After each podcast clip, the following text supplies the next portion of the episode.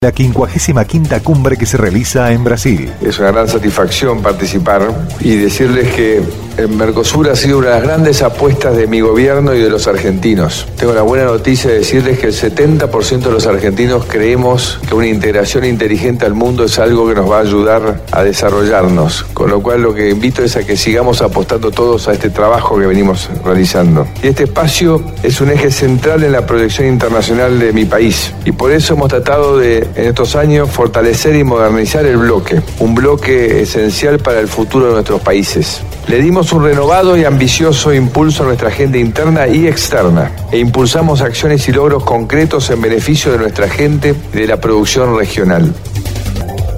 Internacionales. Francia, Alemania y el Reino Unido denunciaron que el régimen de Irán está desarrollando misiles nucleares. El Reino Unido, Francia y Alemania acusaron al régimen de Irán de estar desarrollando misiles balísticos con capacidad nuclear, según una carta enviada al secretario general de la ONU, Antonio Guterres. Las acciones de la República Islámica son incompatibles con la resolución de la ONU que formalizó el acuerdo nuclear con Teherán de 2015, advirtieron los embajadores de esas potencias europeas en su carta enviada al secretario general de la ONU. Hasta aquí la información. Hasta aquí la información. Esto fue Flash de Noticias en tu radio. Tu radio. En cualquier momento volvemos con más noticias. En Onda Latina, paramos para comprar. Inicio espacio publicitario.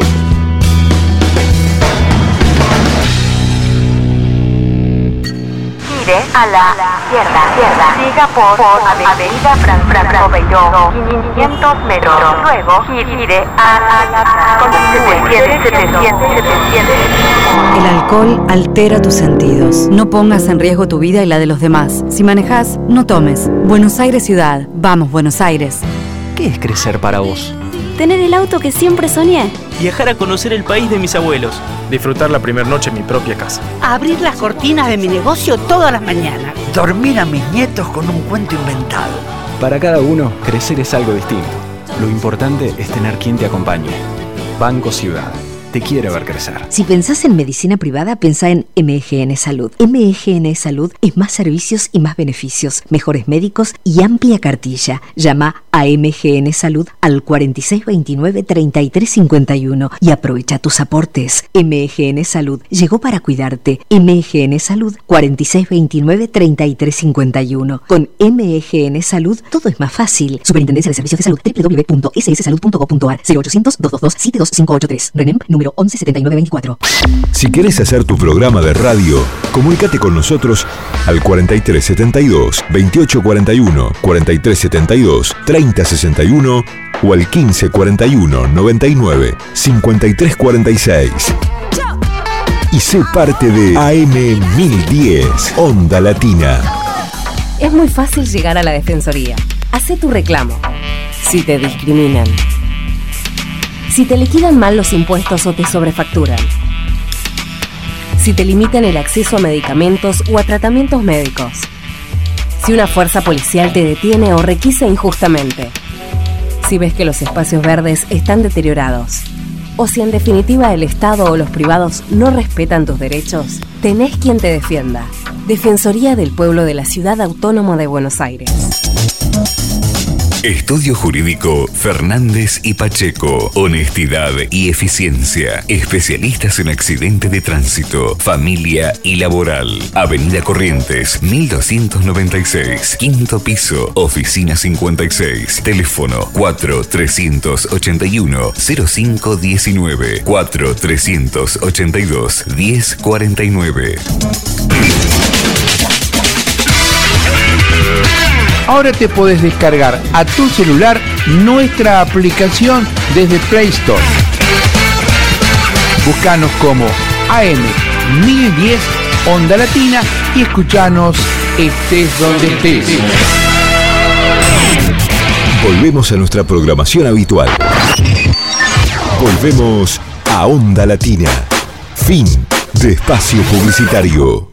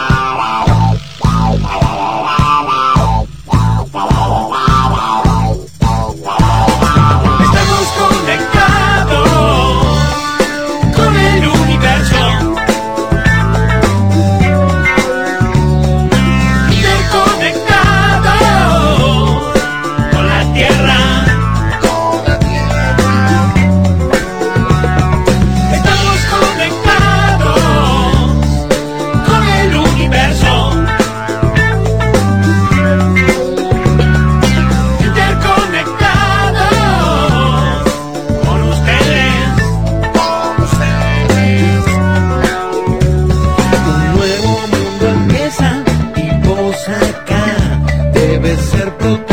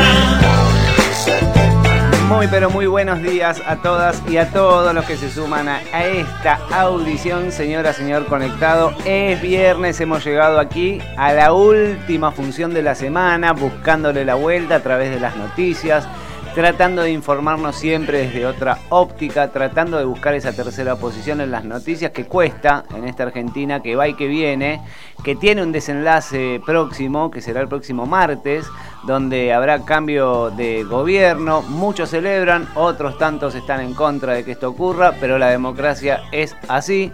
Y lamentablemente en este desenlace de un cuento que para muchos es fatídico, terminó ayer con la locución del presidente de la Nación, el presidente saliente, hablo de Mauricio Macri, donde todos obligadamente volvieron a eso de las cadenas nacionales.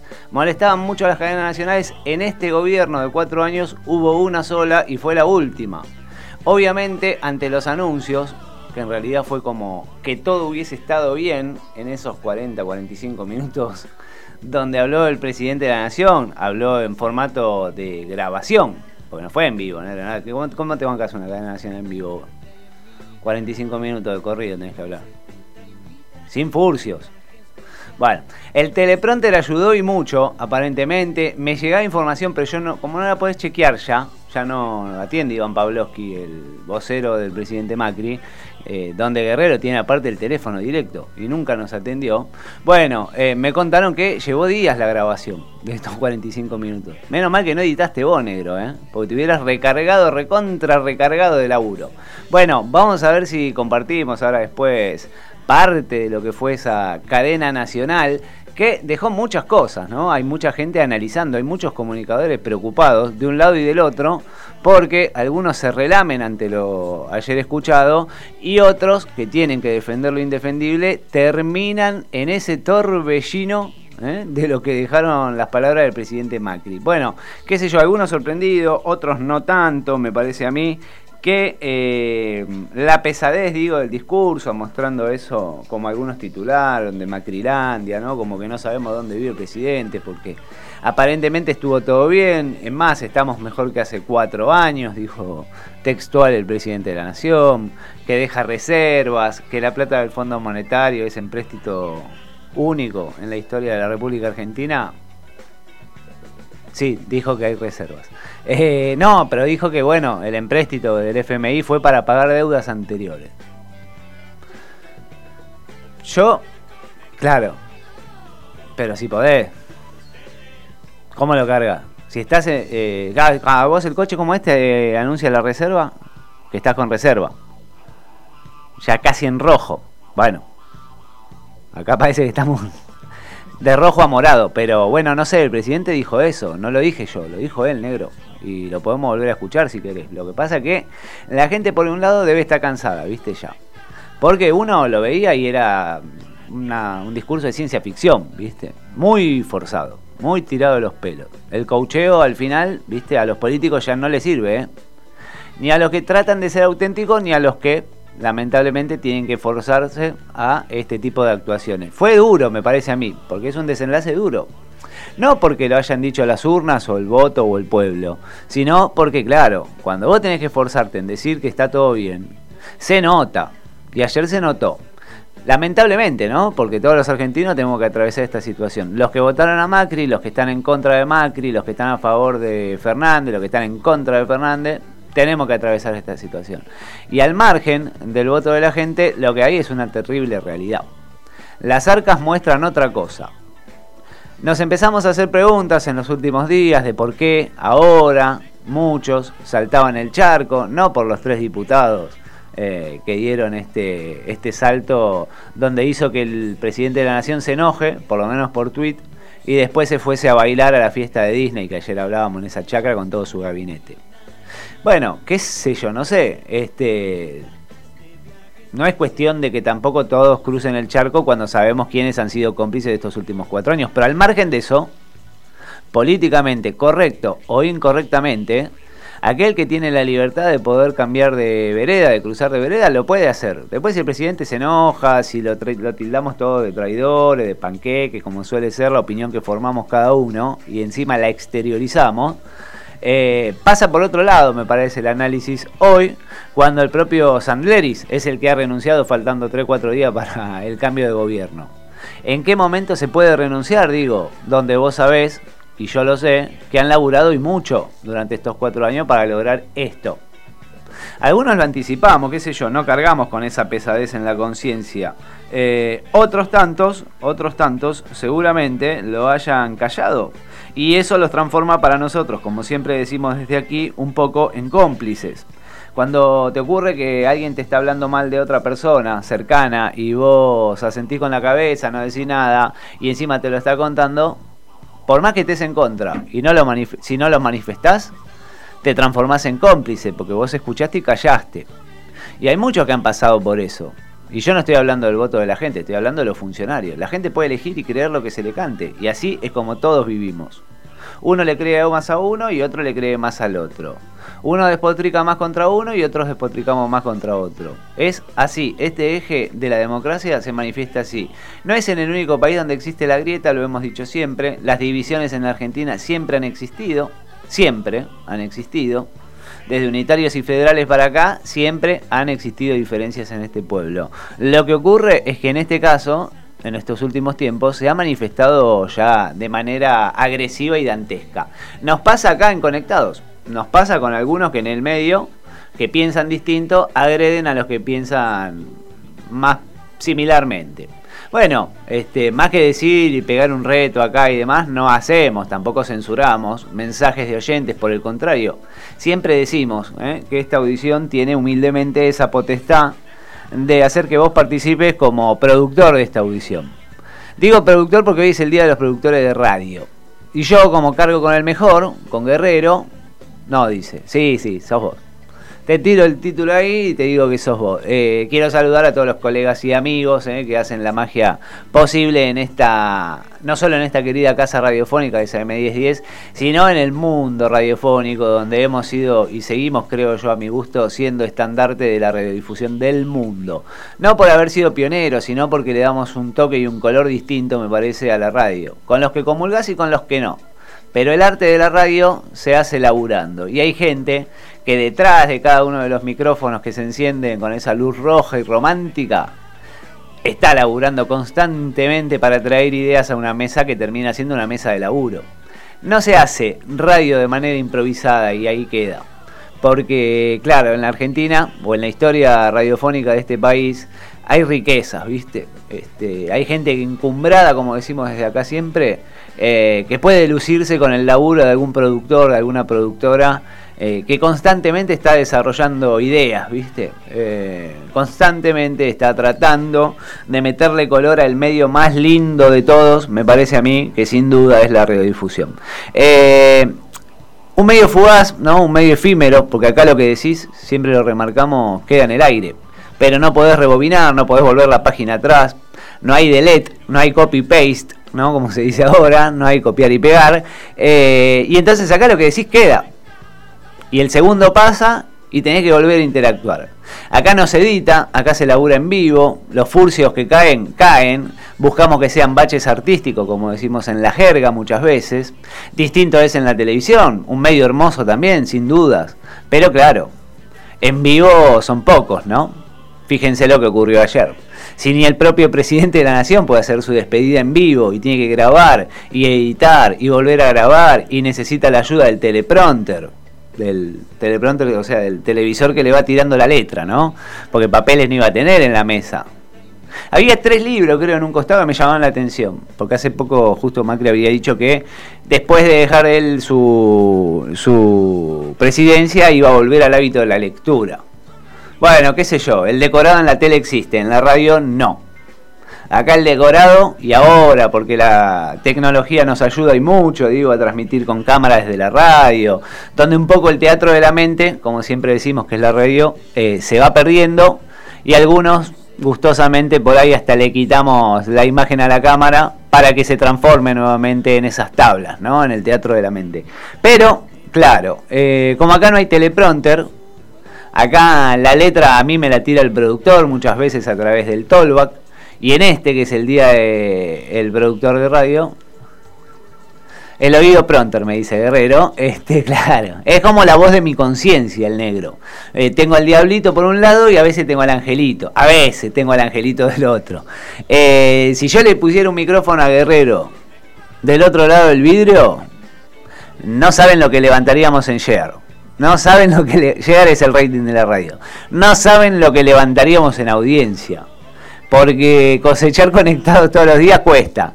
Y bueno, venir acá y hacer lo que hacemos de una u otra manera, aunque usted no lo crea, también cuesta. Señora, señor conectado, viernes, última función de la semana, lo dijimos así en esta apertura locada que buscamos descontracturar la primera mañana de la radio, 8 y 25 en todo el territorio nacional, 22 grados, una décima es la temperatura actual, ¿eh? no te abrigues de más porque hoy, viernes, aparte de estar soleado, llegamos a los 30 grados para promediar la tarde y así es como se va a desarrollar esta jornada calurienta de viernes, cerrando la semana. Si te toca laburar en el fin de...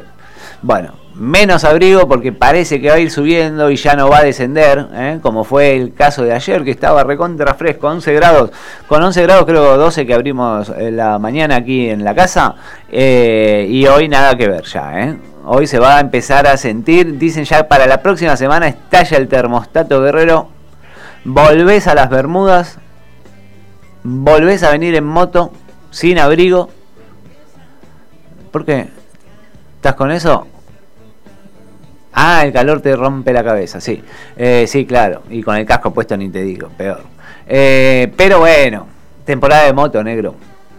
La semana próxima, 35 como mínimo. Así me tiraron a mí, ¿eh? Después no me puteen, pero 35 como mínimo. Se pone... Bueno, ya está. Es hora, ¿no? Viste que tuvimos, lo habíamos dicho, bueno, nosotros arrancamos en mayo el ciclo, eh, un invierno muy liviano. No hizo tanto frío. Estamos medio tropicales ya, negrito. ¿eh? Eh, lamentable, ¿no? Pero bueno, va mutando. ¿Por qué? Por culpa de todos nosotros. Hay muchísima gente a través del Caralibro, cosa que agradezco, abrazo sincero para todos. Ahí veo a Moni Domínguez que se ganó ayer el pan dulce de Sweetbox y ya está en su mesa de desayuno. Ya lo retiró ella, ahí mandó la foto, ahora la vamos a subir a las redes de, de esta querida casa y van a poder ver ¿eh? que la delicatessen de Sweet Box by Noni llegó a la mesa del hogar de esta conectada de la querida Mónica Domínguez y le deben haber entrado ya, no sé, yo lo vi ahí cerrado. Bueno, ayer nosotros que lo probamos acá, la verdad, qué delicatecen, ¿eh? Métanse en las redes de Sweetbox, aquellos que son del Team Antifruta Brillantada, aquellos que no les gusta la fruta brillantada en el pan dulce, y compren ahí en Sweetbox el pan dulce, pero ultra de recontra calidad, ¿eh? Eh, nosotros comimos el pan dulce de mantecol y chocolate, y la verdad me quedé con ganas de más. No sé ni si sobró porque nos trajo Noelia aparte para sortear para nosotros y la verdad es que le entramos ni bien terminó el programa y aparte que a mí me regaló uno para mi familia anoche, voy a confesar que mi postre fue una rodaja de ese pan dulce alucinante eh, y me fui a dormir así, che. Y me fui a dormir con el panetone, como dicen en otras latitudes, pero de mantecol. ¿Se imaginan ustedes, no? ¿Eh? Lo que es esa delicadeza en Guerrero, clavaste. Vos repetiste, me parece, ¿eh? porque creo que no sobró nada. Me desapareció. No sé, em, por ahí quedó algo en el plato donde estábamos ayer comiendo, compartiendo acá con Esperanza también. Bueno, con la propia Noelia que vino a tomar unos mates mientras nos dejaba las delicatessen para el sorteo. Eh, y después creo que quedó Guerrerite también a cargo con el, con el pan dulce que había sobrado, así que imagino que hoy para el desayuno, como queríamos ayer, no nos va, no, no vamos a tener, ¿no, negro? Nada, nada, le entró Guerrerite como si fuera... Estoy hablando gilada, ¿sobró? Mirá, ¿lo encanutaste en tu locker vos? Claro, sí, no hay otra forma. Un día vamos a llegar y nos van a haber reventado los lockers. Yo estoy diciendo que nosotros guardamos comestibles en los lockers. ¿Alguno del turno noche? El que bajonea y le pega fuerte, nos va a reventar. El mío es el 11 y tengo el 4 también. El tuyo es el grande, ¿no? ¿No? ¿Cuál tenés? El 7 tenés vos. no, ese es de... No, no me hagas decir... No, porque iba a decir otro yo. No, yo iba a decir otro nombre. Iba a decir otro nombre. Cortame y te lo digo a vos. ¿Corta? ¿Corta?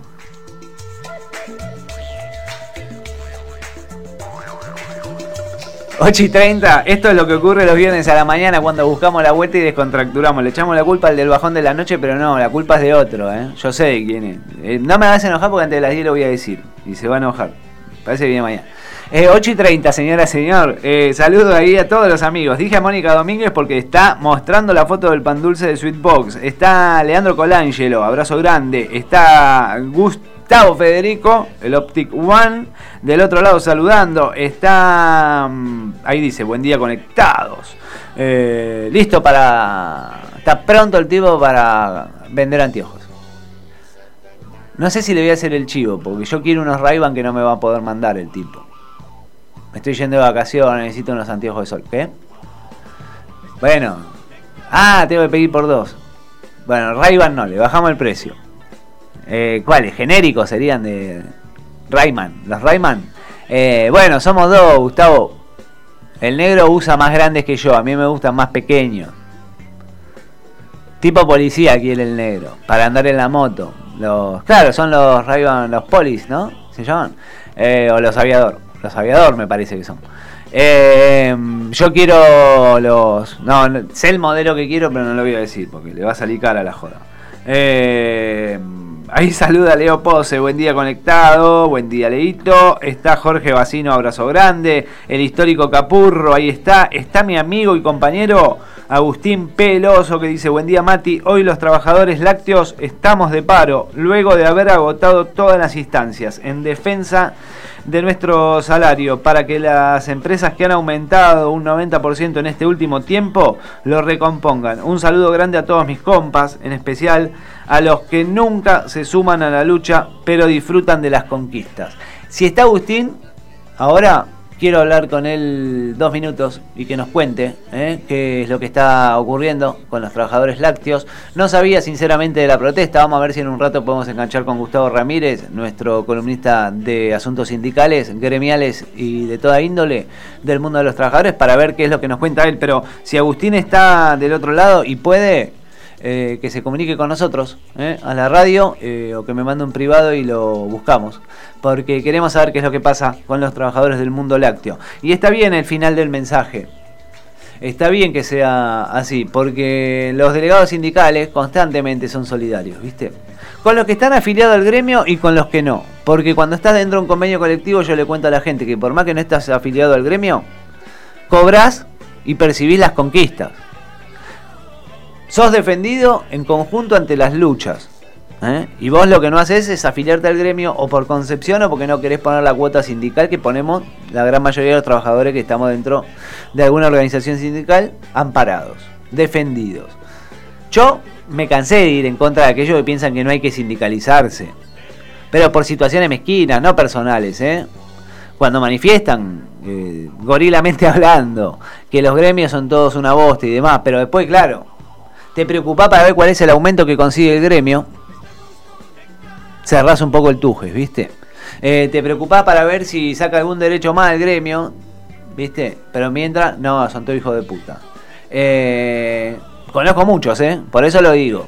Sin hacer nombre, conozco mucho y por eso lo digo. Eh, cuando vos decís, che, ¿y el gremio qué consigue? ¿Va a haber eh, bono navideño?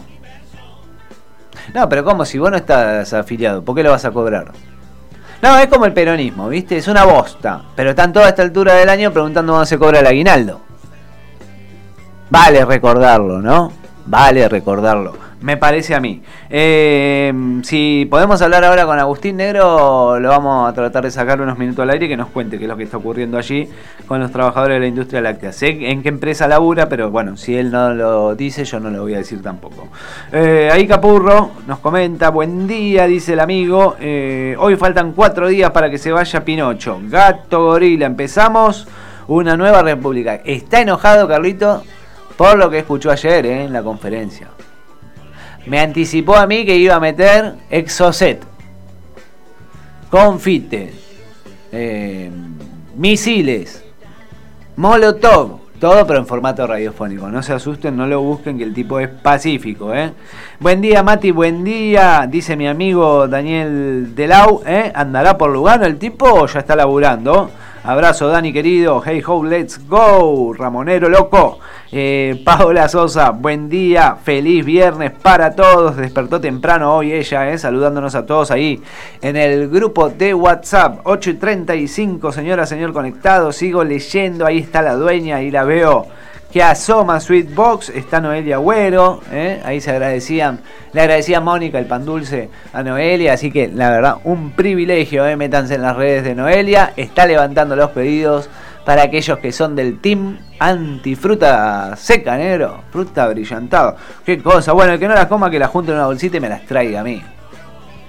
¿Cuándo nos vamos, negro? Porque no sé cuándo termina el ciclo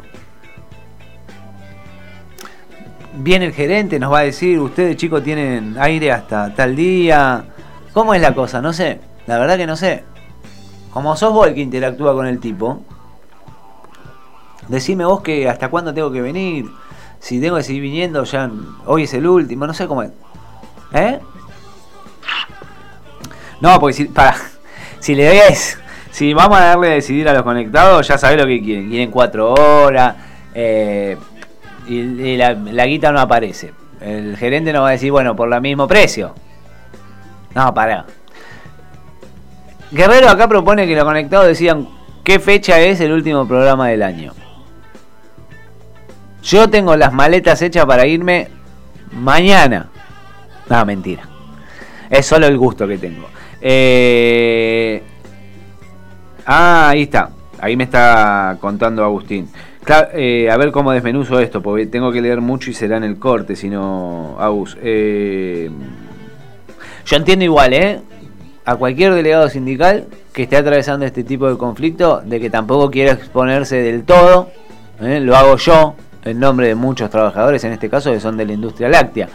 Pero, porque claro, todavía no se fueron, ¿viste? Las represalias existen, tanto por las empresas, como decíamos, lo que ocurre con el tema del Sarmiento y el paro sorpresivo este del pollo sobrero, ¿viste? Si el conflicto con la empresa, ¿por qué le parás a la gente? En este caso, la industria láctea y los trabajadores de la industria láctea la vienen pasando, pero recontra mal, muchachos. ¿eh? Hace cuatro años, cuatro años que la vienen pasando muy mal, muy mal. Todos sabemos qué es lo que ocurre, todos sabemos cuando vemos un informe, viste, de los pequeños tambos, estos tambos familiares que se fueron cerrando porque han quedado recontra poco, digo, ¿eh? con la gestión de Macri. Pero ¿quién es el que más la hace? La empresa. ¿Quién es el que te cobra la leche cinco veces más de lo que le paga el tambero? La empresa. Bueno, pará. Porque si los trabajadores lácteos están pasándola como la están pasando, es porque la empresa le está pifiando, ¿eh? no porque las empresas grandes no hayan hecho diferencia. Ahora después, si puedo analizar lo que me está enviando mi querido amigo Agustín, yo voy a interiorizarme un poco más sobre el conflicto que están atravesando los compañeros agremiados allí en Atilra, ¿eh? que gremio muy cercano, ¿eh? Eh, y que mm, están atravesando este tipo de conflictos con diversas empresas lácteas del país. Lógico, con las más grandes es.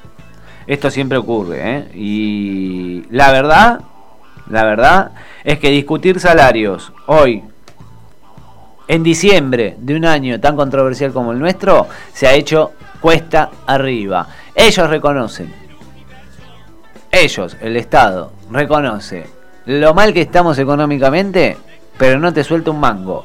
Porque claro, del otro lado, ¿quiénes están? Los empresarios. ¿Qué te van a soltar? A esta altura, donde saben que ¿eh? el cambio de mandato se viene. Y ni hablar con aquellos que tienen injerencia en el agro, en el campo, y ni hablar en la industria láctea. ¿eh? De todos, obviamente, sus derivados estoy hablando. Hay un conflicto ahí por salarios, ¿eh? que es lo que estoy apreciando ahora, donde el Consejo Directivo Nacional de Atilra ha vertido un comunicado con fecha de ayer, día 5, aquí en la ciudad de Buenos Aires. Y tiene esa fecha del comunicado de los trabajadores lecheros ¿eh? del país. Eh, evidentemente hay asambleas de base ahora realizadas en todas las seccionales. Ha habido, ¿eh? estoy leyendo aquí, asamblea de los delegados de Atilra. Han rechazado en forma unánime la última oferta de actualización salarial patronal y decidido la implementación de esta medida de fuerza que hoy los convoca a los trabajadores lecheros a este paro, a esta jornada de paro en todo el país. ¿eh? Ante lo expuesto, dice el comunicado, y en cumplimiento del mandato ordenado indelegablemente de los mismos, el Consejo Directivo Nacional en su uso de facultades resuelve y comunica. La realización de un paro total de actividades para hoy, ¿eh? de 24 horas, sin guardias, los que estarán a cargo del, estarán a cargo del empleador, las guardias. ¿eh?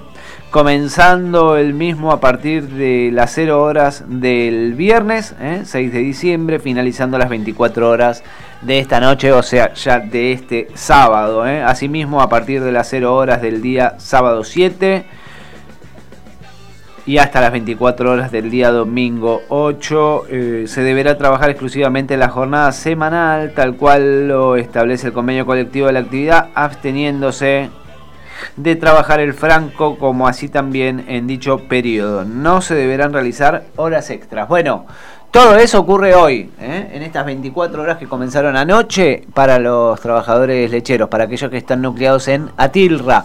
¿Qué es lo que ocurre? Bueno, a ver, no empecemos con el cimbronazo del desabastecimiento, de esto y lo demás, muchachos. Esto lo digo para aquellos que están en contra de la medida de fuerza, ¿eh? acá solidarizándonos con los trabajadores lecheros siempre, pero pensándolo así, también dejemos de echarle culpas ¿no? a los trabajadores muchas veces. Demonizan, ¿eh? y este es un gobierno que se ha encargado de demonizar a los dirigentes sindicales, a las organizaciones sindicales, que las ha tenido bastante rehén, ¿eh? y no porque haya encanado algunos eh, truchos y delincuentes que dejan, obviamente, lo colectivo para transformarlo en personal. ¿Se entiende lo que estoy diciendo? Porque acá no estoy salvando a ninguno que se haya equivocado, al contrario, estoy plenamente en contra de aquellos dirigentes que han hecho lo propio. Pero celebro a aquellos que colectivamente defienden trabajadores. Y más, porque no se han escondido, ¿eh? como decía eh, Gustavo Ramírez o Marcelo Esperanza ayer sobre la figura del pollo sobrero, viste que en cuatro años no pasó nada, pero ahora faltando tres, cuatro días para un cambio de mandato, lanza un paro, un paro total del ferrocarril Sarmiento por una vil excusa y un conflicto que es lógico, ¿eh? y desde acá lo defendemos. Tienen que tener la seguridad y la comodidad de todos los trabajadores de cualquier rama para poder laburar como se debe si es el vestuario lo que está en falta, que tengan un vestuario acorde. Pero eso es responsabilidad de la patronal, no de los pasajeros del ferrocarril, y se podría solucionar o dirimir desde otro, ¿eh? desde otro ámbito, desde otra forma. No impedir que la gente termine ¿eh? pasándola como la pasa a través del ferrocarril Sarmiento. Eh, abrazo a los lecheros, ahí después trataremos de de meterle un poco más de información y de actualidad respecto a lo que esté ocurriendo allí con los trabajadores nucleados en Atilra, ¿eh? en el gremio de los lecheros. Tengo el reloj negro del estudio súper recontra desfasado. Quedó más o menos ayer como cuando lanzaban el paro los trabajadores de, de Atilra, a las 00 me quedó. Sí, sí, muy bien, y con fecha de este viernes 6 de diciembre, Movilidad Inteligente finalizó la instalación de puntos informativos de movilidad con predictivo. ¿Qué es esto? Con estos carteles se busca darle al vecino un mapeo de los medios de movilidad disponible en tiempo real para que pueda tomar la mejor decisión para su viaje. ¿Viste cuando llegas a la parada del colectivo que no sabes si viene, si no viene, si está el servicio suspendido, si faltan 10 minutos, si faltan 2, si te perdiste uno? Bueno, con esto se acaba ese tipo de problemas porque ya son 422 los carteles electrónicos instalados en las paradas del Metrobús, centros de transbordo y principales calles y avenidas de la ciudad de Buenos Aires que reportan información en tiempo real del arribo del transporte público bueno, interesante, ¿eh? como para no despilfarrar tiempo de más. Esta información está disponible para todos los vecinos de la ciudad de Buenos Aires en la aplicación móvil. ¿eh? Vea cómo llego, Buenos Aires cómo llego, la descargas directo desde el Play Store de tu celu ¿eh? y también cuentan con estos datos las aplicaciones Cuando Subo, Google Maps, Movit, Transit y Wallaby. ¿eh? Así que ya está todo sincronizado como para no perder tiempo en la parada de colectivo, de subte o de ferrocarriles que ingresen y que transiten por aquí, por la ciudad de Buenos Aires. Las aplicaciones de transporte más utilizadas son estas que yo te detallaba por todos los porteños. Así que los nuevos puntos informativos de movilidad no solo indican el tiempo de espera ¿eh? para que llegue el próximo colectivo, sino que próximamente permitirán que el usuario conozca todas las alternativas de movilidad dispuestas en la zona, como las bicicletas eh, que brinda este servicio el gobierno porteño, disponibles en las estaciones más cercanas de Ecobici o la frecuencia estimada en la línea de subte o trenes más próxima. Además, este nuevo sistema de información en tiempo real está integrado a Ciudad Legible, mapas informativos de la ciudad eh, que le permiten al usuario que pueda conocer cuáles son las alternativas de movilidad cercana y ubicarse geográficamente. Eh, ¿Dónde encontrar los carteles electrónicos? Es tu pregunta. Bueno, el Metrobús de 9 de julio, del Bajo, de Metrobús Norte 1 y 2, San Martín, Metrobús San Martín, Juan B. Justo Sur, Todas ellas ya tienen este cartel inteligente. Centros de transbordo, por ejemplo, de Pacífico, Flores, 11, Sáenz Peña, La Croce y Liniers también, avenidas y calles sobre Rivadavia, Acoite, Rosario, Río de Janeiro, San Juan, Boedo, Caseros, Roosevelt, Triunvirato de los Incas, Diagonal Norte, Diagonal Sur, Medrano, Luis María Campos y Pueyrredón, Monroe, Juramento, Mosconi, La Croce, Ricardo Gutiérrez, Beirón, Asca, Corrientes, La Carra, Eva Perón, Murguiondo, Montes de Oca, Almirante Brown, Avenida de Mayo, Córdoba, La Valle, Niceto Vega Uriarte, Costa Rica, Tames y Asamblea. Bueno, toda esta información obviamente la podés encontrar en buenosaires.gov.ar barra movilidad, movilidad inteligente. ¿eh? Acaba de finalizar la instalación de puntos informativos de movilidad con predictivo. Los carteles inteligentes han llegado, decíamos, para que vos no pierdas tiempo de más esperando el colectivo o el transporte que utilizás para recorrer la ciudad de Buenos Aires.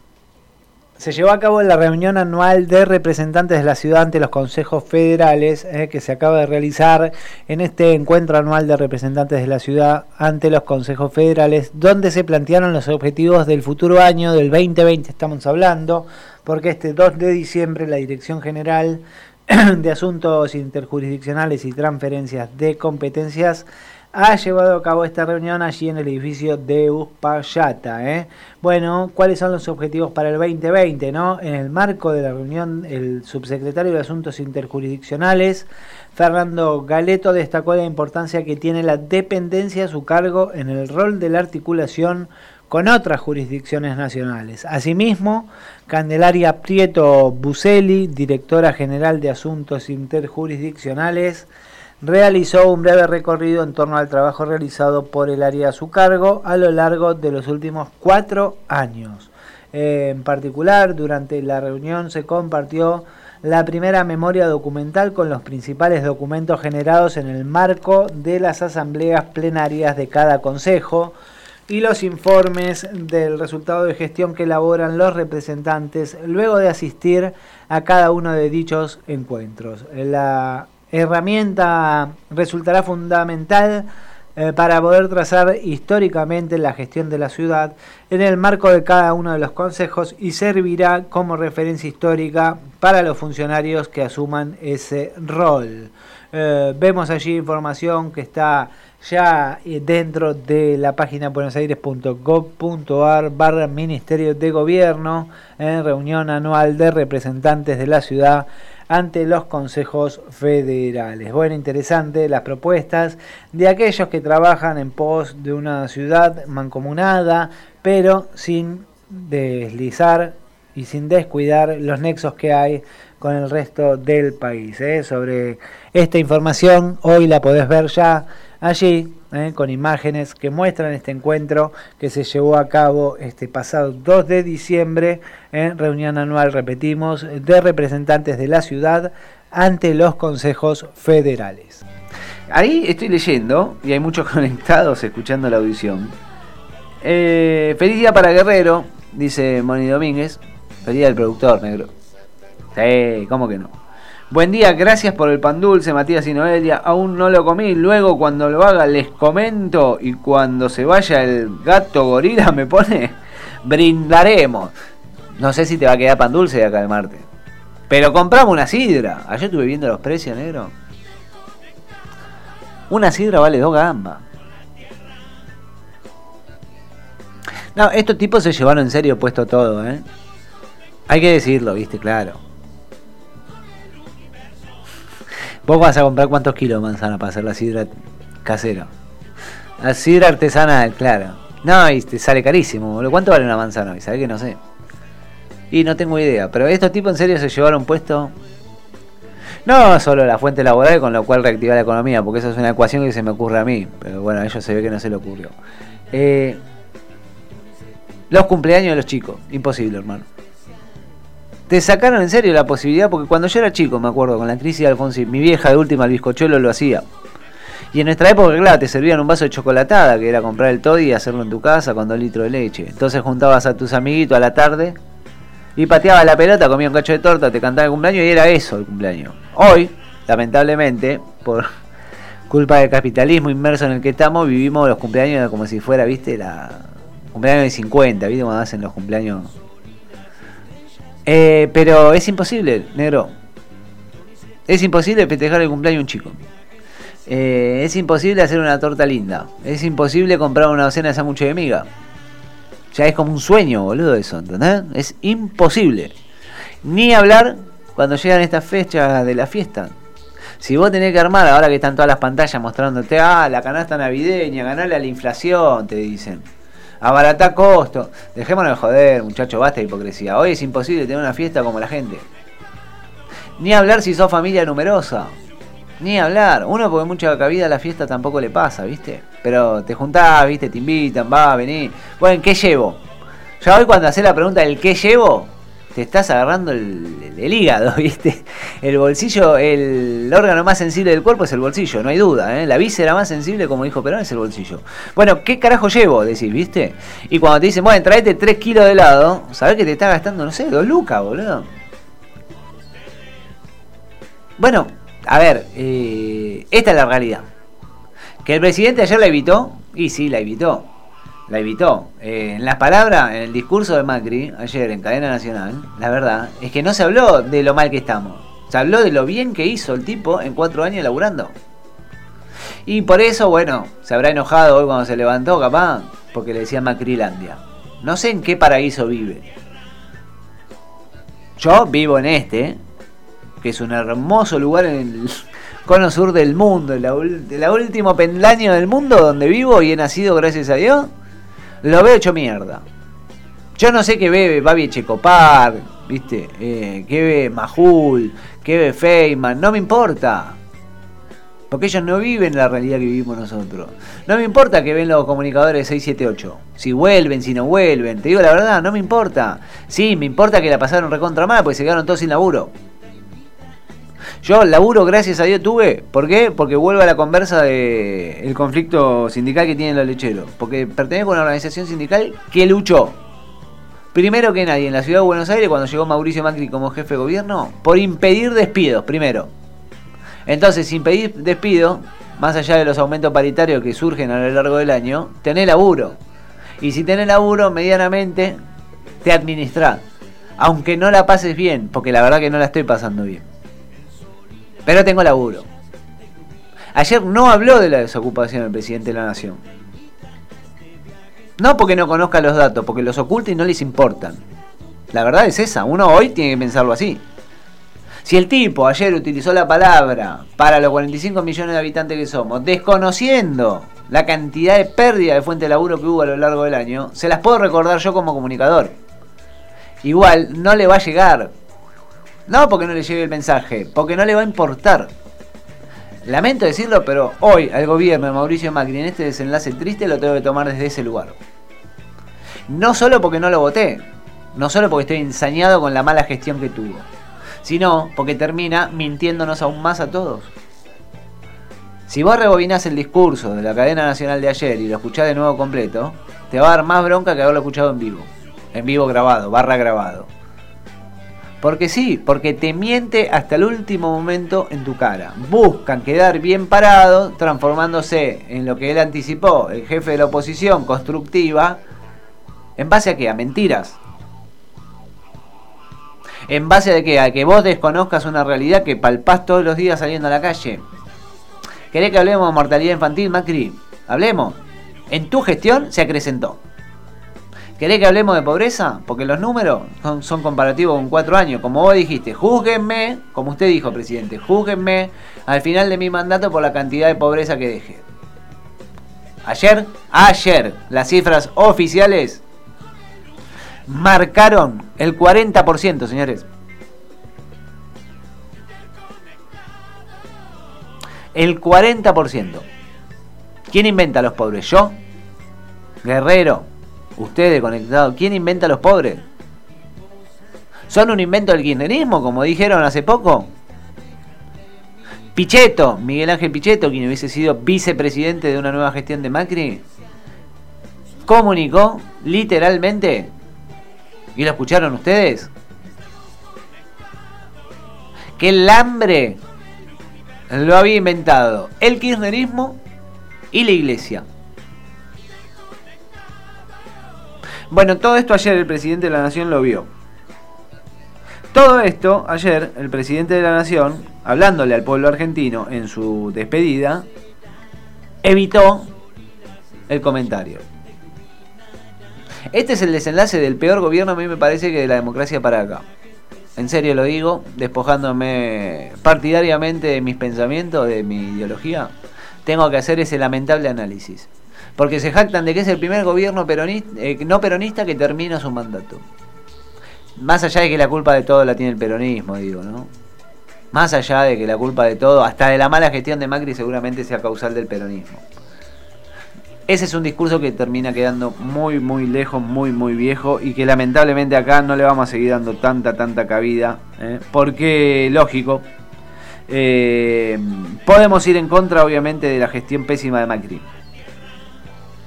Pero lamentablemente, como decía mi abuela, el daño ya está hecho. Esta es la realidad que le toca a un gobierno que entra, esta es la realidad que nuevamente tendrá que asumir el peronismo a la hora de volver a gobernar, de hacer malabares, de hacer milagros de buscarle la vuelta. Deseoso estoy, más allá de haber votado al gobierno entrante, eh, de que le vaya bien. Porque lo que yo veo a lo largo y ancho de este país, lamentablemente, y el análisis que me toca hacer eh, cada vez que vengo y abro un micrófono acá, es triste. Es triste desde este lado. Como vuelvo a repetir, soy un suertudo bárbaro, tengo laburo. No me estoy cagando de hambre, no la estoy pasando bien, la estoy pasando mal, pero no, no me hace ruido la panza como a tantos argentinos. Cuando yo vuelvo atrás en estos meses que llevamos al aire, pienso en lo que ustedes nos, han acercado como vivencia. No me puedo olvidar de Mariela, la docente, ¿eh? la maestra de la educación pública de esta ciudad, de niños de primer grado, de un barrio que no es una villa de emergencia, y que nos contaba que ella, como maestra de primer grado, desde su pupitre, desde su escritorio, escuchaba el ruido de la panza de los niños cagados de hambre. Primer grado. Cuando nos mandaban nuestros oyentes las fotos, y estoy hablando de la ciudad que más recauda, esta, la ciudad de Buenos Aires, de lo que estaban comiendo los chicos en cada una de las escuelas, porque nos la mandaban a nosotros la foto, ¿eh? no es que era trucada, viste, no tenía Photoshop, no estaba inventada. De esas dos alitas de pollo que le daban a una criatura, de educación primaria en esta ciudad de Buenos Aires, mezquina y asquerosa, tengo que entrar en el mismo hilo de la conversa. La reta también desconoce que la gente se caga de hambre en la ciudad que administra y que más recauda. Como no somos ciudadanos, nos dicen contribuyentes, les importa nada más que la guita que entra, no la que sale. Porque la que sale la administran mal encima. Y ayer te cuento que la legislatura sesionó, su última sesión del año, tratando de vender todas las tierras que pudiese, porque hasta aquí tienen mayoría para el pueblo. Después les voy a actualizar en qué quedaron eh, las ventas de los terrenos y la sesión maratónica de ayer en la legislatura porteña. Pero vuelvo al hilo de la conversa. Igual voy a insistir con esto. Si el presidente de la nación dijo, júguenme después de mi mandato, por las cifras que yo deje, su gobierno, Mauricio, no solo ha sido el peor de todos de la vuelta de democracia para acá. Si se va contento en serio porque terminó el mandato, entienda que terminó el mandato porque este pueblo aprendió. Porque este pueblo tuvo paciencia, guerrero, como vos decís. Porque este pueblo tuvo paciencia porque aprendió de otras historias. El 2001 no quedó tan lejos, ¿eh? Le recuerdo que el difunto de la Rúa, presidente de la Nación, que no completó su mandato, porque evidentemente, claro, fuimos tan hijos de puta que perdimos la paciencia antes de tiempo, ¿no? Parece mentira, la culpa siempre es nuestra. Dejó 50 muertos en todo el territorio y no lo pagó nadie. Nadie lo pagó. Pero la culpa es nuestra. Macri tuvo el final del mandato porque todos consensuamos en que fuera así, ¿eh? Nadie salió ni a los famosos saqueos de diciembre. Hasta los pobres, cagados de hambre, hermano, han tenido paciencia con vos. Pero claro, ayer había que leer el teleprompter. 8 y 54 en toda la República Argentina. Esta catarsis que nosotros hacemos en conjunto me parece a mí que es válida. ¿eh? Y no quiero que nadie se ofenda ni se enoje. Y el que lo quiere hacer, lamentablemente, tiene la posibilidad no solo de hacerlo, sino de exteriorizarlo. Porque acá yo le leo el mensaje a todo el mundo. Ahí estoy leyendo. ¿eh? Feliz día para Guerrero. Dicen, bueno, feliz día, Guerrero. No, bueno, vos cumplís la función. Acá, mañana, todas las mañanas, sos vos. Hacete cargo, hermano. Este, sortea un pavo de Navidad, che, como comemos en Massachusetts, pide William Gonca. ¿Sabes que nunca comí? Negro, ¿vos comiste pavo alguna vez? Bueno, William quiere que sorteemos un pavo, no un pan dulce. Eh, qué sé yo, son costumbres de otras latitudes, William, no sé si se puede. Buen día, Mati equipo, extraño al mono, dice mi amiga Candela Cela. El monkey, yo no sé dónde está. Eh, ahora le voy a preguntar a Guerrero, porque al Monkey le perdimos pisada, no dejó rastro de banana, desapareció, me parece a mí que nos está cerruchando, dice que el tipo agarra el horario nuestro enero y febrero, que no vamos a estar al aire. Anda en junta con el gerente de la radio, no sé si tiene acceso a tomar decisiones, pero anda en junta, así que veremos, porque espero yo que para los últimos programas por lo menos vuelva tipo y aparezca. Que blanquee cuál es su situación, ya que se están yendo y él quiere ser converso. Bueno, eh, Candela, lo vamos a buscar al mono eh, para que no lo extrañes más. Ahí me dice Capurro, Pocho, quisiera saber si saber con qué cara van a ir eh, y van a ir y cuántos van a ir a despedirlo al presidente. Y como vos decís, habría que filmarlos y que no cobren el aguinaldo ni se vayan de vacaciones. Y total, son todos derechos ganados por el peronismo. Claro. Eh, mañana hay una despedida. Yo no sé si le jugó a favor la cadena nacional tan jugada sobre la fecha, ¿eh? Porque hasta los propios que yo a veces, muchas veces, viste, a lo largo del día te cruzás y conversás, no solo se muestran arrepentidos, ¿viste? sino ya que te lo dicen. Por más bronca que les dé, insisten con que vuelve la yegua, la altanera, que, que grita en las cadenas nacionales. Muchachos, chicas, les cuento que Cristina no es presidenta, es vicepresidenta. Y si lo que más te jode a vos, Cristina, ¿en serio? Bueno, cagate de hambre vos solo, ¿qué querés que te diga? No digo que Cristina volvió a ser la solución, ¿eh? porque va a gobernar Alberto Fernández. Y es más, yo lo exteriorizo. Yo quiero que gobierne Alberto Fernández. No es que va a probar suerte el tipo, ¿eh? Me parece que hasta acá, del 11 de agosto para acá, ha demostrado que tiene el timón bastante firme a comparación de los cuatro años de Mauricio Macri. Después defender lo que vos te parezca, las ideas son ideas, yo no discuto sobre eso, ¿eh? no discuto ni siquiera sobre el voto de la gente pero hago una lectura más o menos real de lo que está pasando. Buen día, mi amigo Marcelo Trejo, ahí está, el hombre desde Matanza, y está Román Lago, el histórico, a través del Bondi del 5, le saca el auricular y desde Piedra Buena al Mundo va escuchando conectado, conectado con el resto ¿no? del pasaje del Bondi. Pocho, seguimos en enero y febrero, vamos en ojotas, me dice Candela Cela. Bueno, que vengan los conectados, negro, a hacer el programa. que venga Herrerite, que está bastante fresco, y que vengan todos los conectados y que agarren el horario. Antes que venga el mono, ¿no? ¿Qué dice Maturano? ¿Usted se prende para enero y febrero o hacemos vacaciones? ¿Qué tal, Mati? Muy buenos días para vos y toda la audiencia. Sí, me prendo a full. Vamos con todo. Bueno, listo. Ahí está. Buen día, Maturano. Usted va a ser el encargado del timón durante enero y febrero. ¿Venís vos? ¿Te sentás acá en esta silla? Sí. Eh, yo te hago telefónicamente dos salidas si querés, en las dos horas, no tengo ningún problema. Bueno. ¿Querés que yo haga deporte? Hago yo deporte. Y vos te metés con, con esta paparruchada. Está bien, lo único que eh, vamos a tener que conseguir algún tipo de. No sé si pueden venir los, los amigos de Capurro o alguien a, la empresa a ver si me, dan el tiempo, la, los, muchachos de Capurro. Perfecto. Eh, Capurro, gestione por favor una patota a la derecha para agarrar Avenida Alberdi derecho. Yo ahora después le paso las coordenadas puntuales. Tiene que hablar con quién, con el gerente de la, empresa, con el dueño. ¿Cómo es ahí el organigrama? Sí, sí, con el dueño, con el dueño, con, Con el dueño dueño. bien. Los datos que Capurro después eh, le explica a los muchachos cuál es el laburo a hacer. Maturano libre es la consigna de las pancartas. Casi se me va el nombre de la empresa, casi lo digo.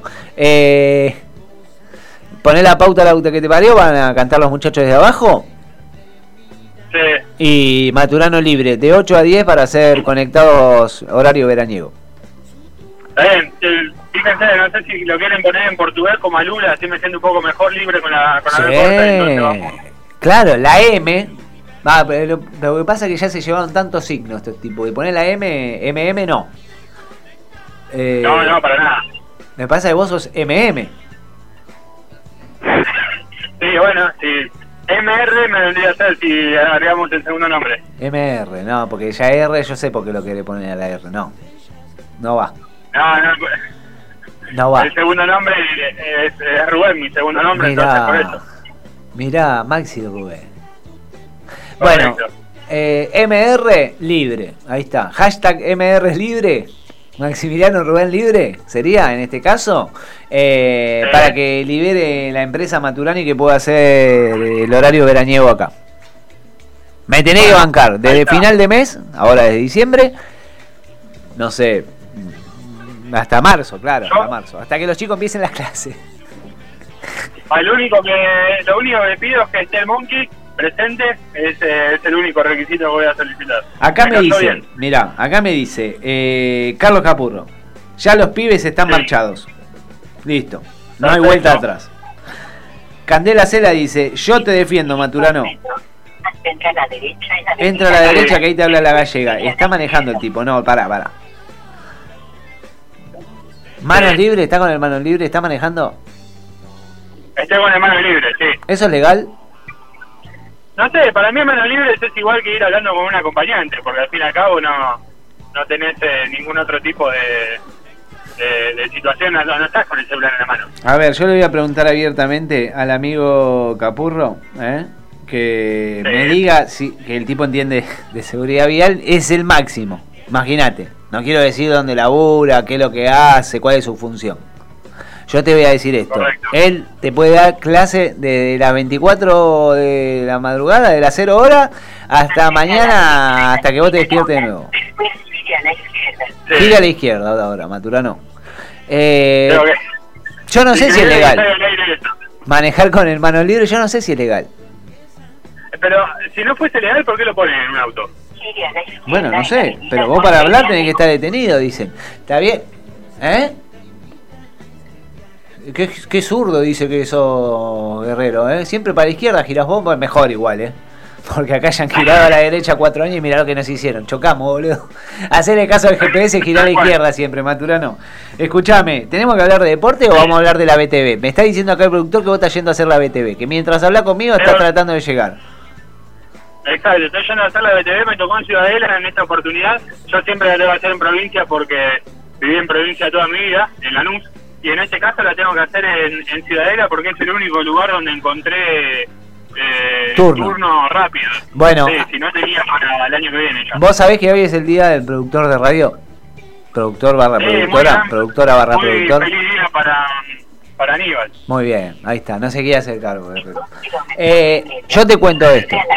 Acá el productor por Tollback me dice, hoy en mi día me tiene que hacer caso de una vez por todas. ¿Qué le digo? Pedile que llegue a la BTV y me ponga al aire el inspector de la BTV. ¿Quién te va a revisar el auto? Una vez que el auto pase, ponemos al aire al inspector, no hay ningún inconveniente. Perfecto, Maturano. Cúmplale la misión del día hoy al productor acá. Está bien, está bien, una vez que, que el auto pase, no es cosa que el muchacho eso- después tome algunos, algunas medidas eh, de venganza.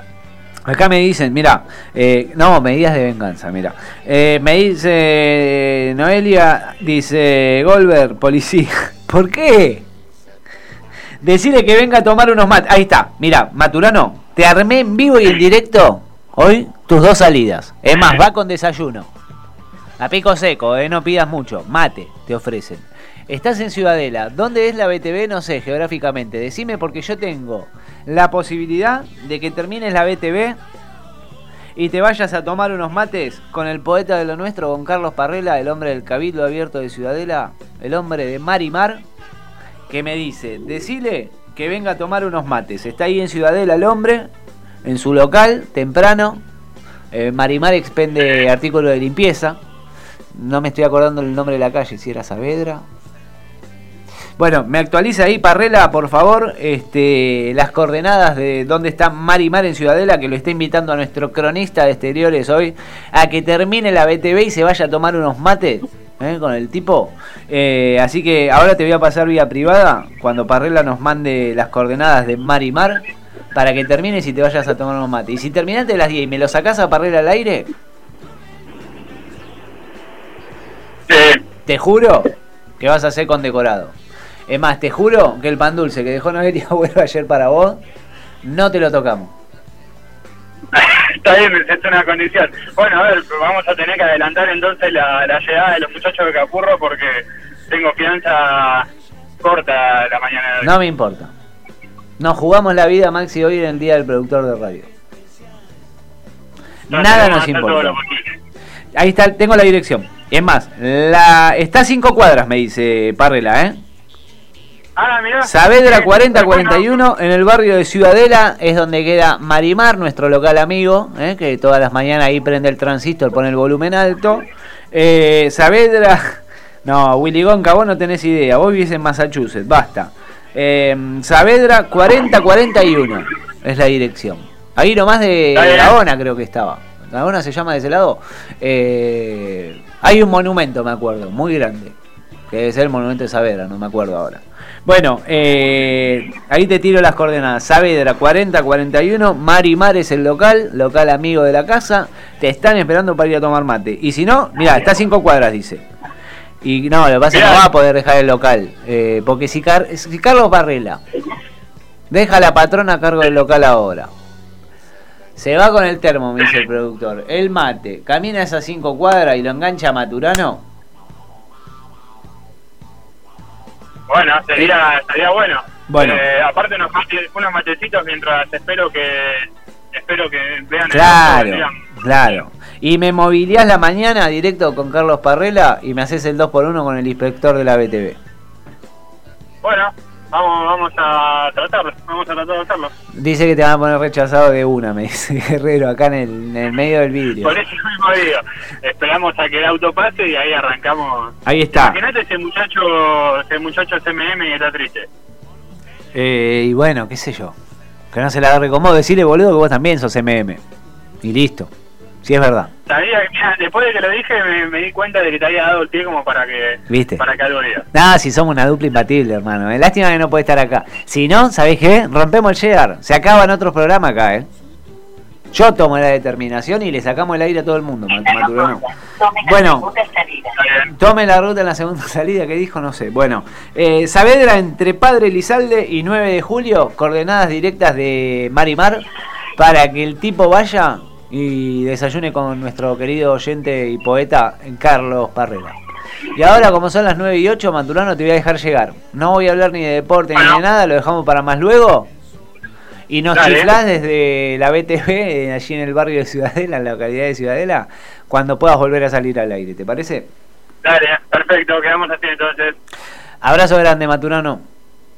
Saludos, saludos. Saludos, como de mano libre, me estoy yendo a las noticias, me pasé 8 minutos, pero los amigos del servicio informativo de esta casa no se enojan. Leo algunos mensajes más, total ya nos pasamos tanto negro, en tu día no te vas a chivar. Eh, 9 y 9, boludo, 9 y 9. Eh, hay mucha gente del otro lado. Claro, eh, ¿por qué? No, me- no te ortigues con Maturano, al contrario. Mirá cómo lo defiende Maturano. El monkey no está, ¿no? No es mi laburo, es tu laburo de productor. Tenés que. Con... Estás cuidando el pan dulce del gerente, hijo de puta. Qué, qué vendido que es, boludo. Es una cosa de loco. Che, abrazo grande para el amigo Diego González Arts. Ahí está el pintor de lo nuestro. Ayer me hicieron entrega de lo que nos habían prometido acá la semana pasada, que me traían a mí, negro. Eso de te voy a convidar la puntita del ticholo, ¿te acordás? Al final no va a poder ser. Te olvidaste y lamento decirte que pasaron a valores. Hay que esperar otra vuelta a Montevideo. Eh, bueno, es así, negro. Sabes que no pude con mi genio y le entré. Le entré. No, escúchame, eh, me entregó el mate. No, pero este ya es viejo. en el 2020, el torpedo está renovado, ya está curándose. A partir de mañana quizás ya lo puede usar. No sabés qué privilegio, hermano. Y le agradezco a Charito y a Beto, eh, que fueron a votar la semana pasada, la elección pasada a Montevideo, uruguayos ellos, y me trajeron exclusivamente para mí solo un torpedo nuevo, flamante, hermoso, negro, un sueño, ¿eh? Un sueño, así que ahí se está curando. Le agradezco enormemente, che, a la familia de Diego González, a Charito y a Beto, sus padres, ¿eh? Que me trajeron ese mate hermoso, un privilegio para los amantes del mate, ¿eh? ya se los voy a mostrar. Un beso y un abrazo. Bueno, 9 y 10, me voy a ir a las noticias. Está Martita de Flores del otro lado que si no me reta. Me dice, te pasa con los tiempos, estás hecho un desastre, me dice. Sos un callejero, te la pasaste todo el día y pero laburo, le digo, Martita. No, no, dale, basta. Sos un callejero. Voy el otro ese guerrero, el monkey, maturano. Se la pasan de joda, me dice al final. No hacen un carajo. Digo, pero Martita, estamos laburando, esto es laburo también. No sé, no sé, me dice ella. Entonces, como yo la quiero convencer, negro, voy a hacerle caso. Nos vamos a la noticia. Arreglo este mate que quedó lavado como los lagos de Palermo, así todo flotante. Y volvemos en 3, 4, 5, 6, 7 shot minut y hacemos lo que queda de aquí hasta las 10. Flash de noticias. Flash de noticias. Nacionales. Cambio climático. Bergman presentó un informe sobre la posición del gobierno argentino. Son siete planes sectoriales de mitigación. La mitigación al cambio climático es qué vamos a hacer para disminuir los gases de efecto invernadero e incluyen sectorialmente planes específicos en transporte, energía, bosques, infraestructura. Se incluyó también el de energía y de salud y un plan nacional de adaptación que implica las infraestructuras resilientes para poder proteger a las poblaciones más vulnerables, que son las que más sufren cuando se degrada el ambiente, junto con esta ley constituye la respuesta nacional de Argentina al cambio climático, luego haber revisado los índices de contribución del país, haber transparentado sus índices y haber aumentado en más de un 20% nuestra ambición. Política. Estamos mejor que hace cuatro años, dijo el presidente Mauricio Macri por cadena nacional. El presidente Mauricio Macri afirmó ayer jueves por la noche que el país está mejor que hace cuatro años y si bien reconoció que hubo muchas dificultades que no pudimos resolver, se registró un antes y un después para la República con una democracia más fuerte y sólida. Nuestra prensa es más libre, nos integramos al mundo y estamos más fuertes en la lucha contra el delito y el narcotráfico, expresó el presidente saliente en su primera y única cadena nacional que no fue en vivo sino grabada con antelación. Hasta aquí la información. Hasta aquí la información. Esto fue Flash de Noticias en tu radio. En cualquier momento volvemos con más noticias. Flash de Noticias. En Onda Latina, paramos para comprar. Inicio espacio publicitario.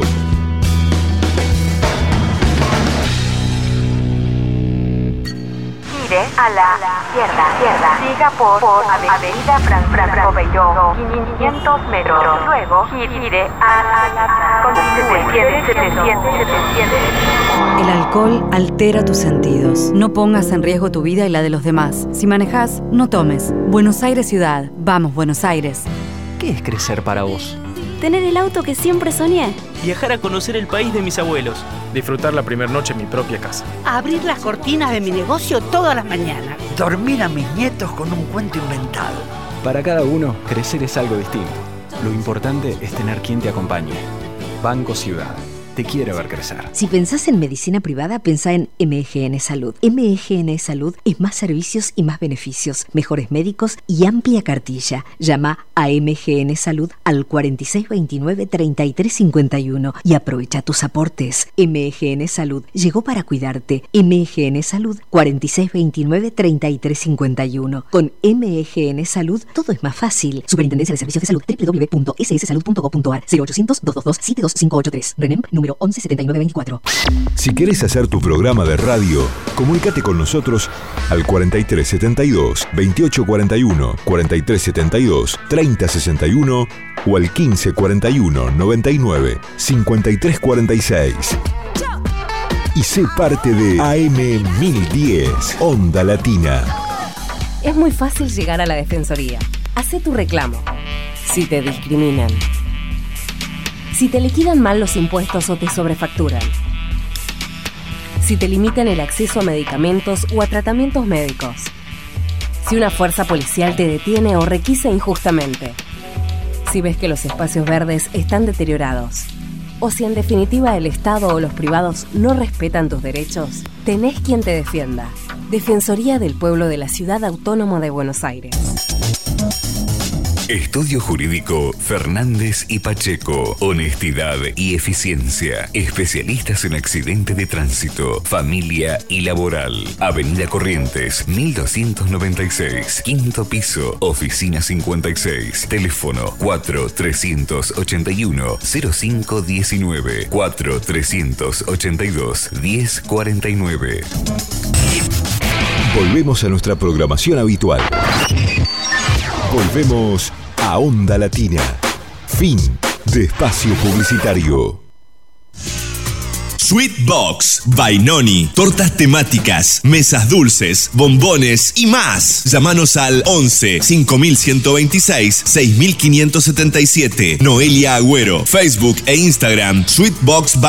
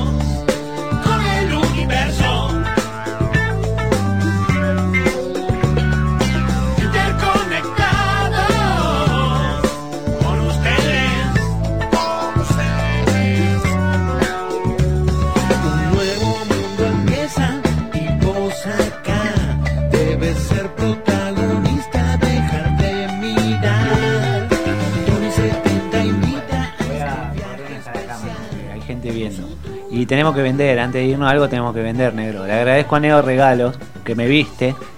Después voy a mostrar quién me da las zapatillas, el jean, pero la parte de arriba voy a mostrar ahora, ¿eh? porque a mí también me visten, aunque ustedes no lo crean. eh, son los amigos de Neo Regalos. Sí, hice ruido, ya sé. Eh, Neo Regalos nos mandó la remera oficial de Conectados. Si la quieren, ¿alguien quiere una remera de Conectados? Voy a preguntar primero. Porque hay una y es mía. ¿Vos querés una negro? Vos te mereces una remera de Conectados.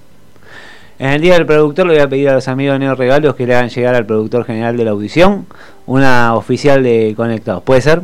Canjiruli, ¿eh? No la paz. Pero los conectados, lamento decirle. Ah, me tengo que volver a subir a la silla, ¿no? Ahí. Si querés una remera de conectados, vale.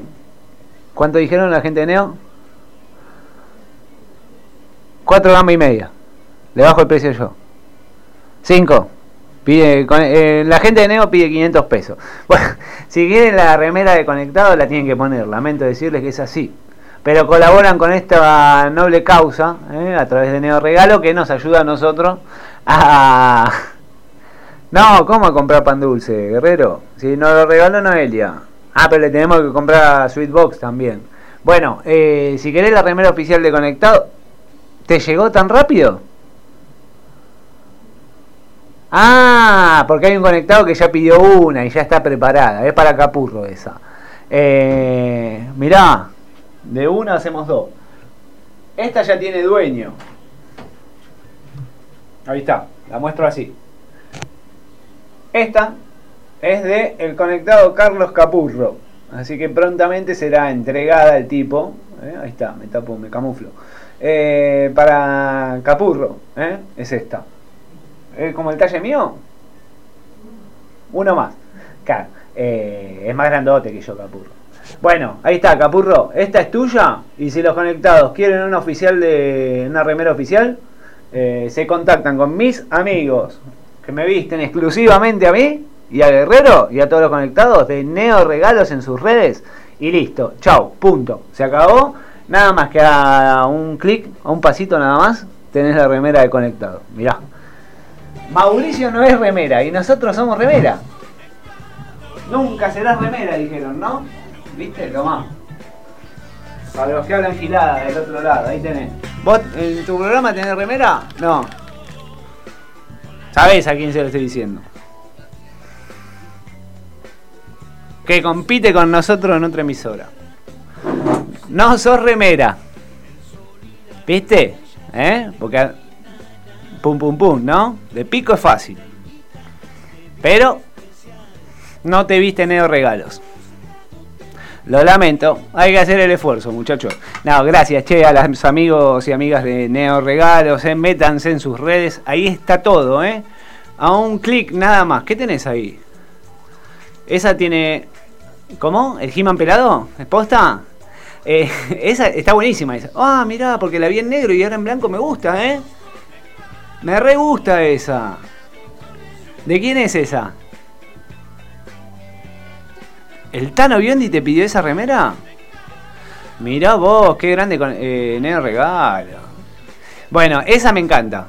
La que no, no la voy a mostrar porque hay que abrirla. Eh, está lista para entregar también esa. Qué grande. Bueno, viene todos acá y retiran los productos de Neo Regalo. Métanse en sus redes, ahí, pum, listo. A dos clics, nada más. Te podés comprar la remera que a vos se te cante, la diseñás vos y ellos nada más te la entregan lista ya confeccionada. ¿Qué más querés? Eh? ¿Qué más querés? Dejá de manguear, no es todo para vos, me dicen del otro lado. Yo no mangueo nada. Acá me llega la gentileza de Neo. Eh, cada vez que, bueno, le hacemos la y algo me tiene que dejar a mí, ¿o no, negro? No me puedo quejar. Nah, serio. Eh, métanse, denle una mano. Ahí como nosotros le damos una mano a todos los productores nacionales, eh, a todos los que tienen un emprendimiento, acá el chivo es gratis. Si vos después querés dejar algo, bueno, qué sé yo. Ahí dice Capurro, yo ya compré, pero hoy no puedo ir a buscarla. Eh, ah, pero la reventa a 20 lucas, dice. El lunes voy. a 20 lucas. Eh, si hay reventa es porque hay que bancar a los pibes. Vamos, Capurro, tiene razón. Y tiene razón el tipo, y nos da una mano como sea, ¿viste? Ahí está, ¿eh? la remera de conectado ya está a la venta. Mirá, nunca pensé que iba a decir eso, negro. Le tengo que regalar una a mi vieja después, qué sé yo, no sé, ¿viste? ¿O no? ¿Viste, vieja? Alguna vez iba a pasar esto. Vos que me bancaste los estudios, me diste una mano, ¿eh? Ahí está, Martita de Flores. Bueno, eh, hay remera de conectado. Aunque usted no lo crea, señora, señor, esta audición de radio tiene eh, remera oficial. En poquitos meses, mirá, negro, qué logro, ¿eh? Claro, y bueno, viste, qué sé yo, no sé, es suerte. No es el laburo nuestro, boludo, es suerte. Que nos topamos con los amigos en el regalo y son muy gentiles. Para cerrar la semana, información para todos y para todas, porque la Semana del Orgullo BA cerró con un gran festival al aire libre. Esto fue en el barrio de Palermo, allí en Gurruchaga y Costa Rica, con muchos stand de emprendedores, música, teatros, desfiles, Feria del Libro de la Diversidad, Feria y Festival del Arte Transformista y más. ¿eh? Esas han sido las propuestas en este Barrio de Palermo que se vistió de colores para cerrar la Semana del Orgullo Buenos Aires 2019.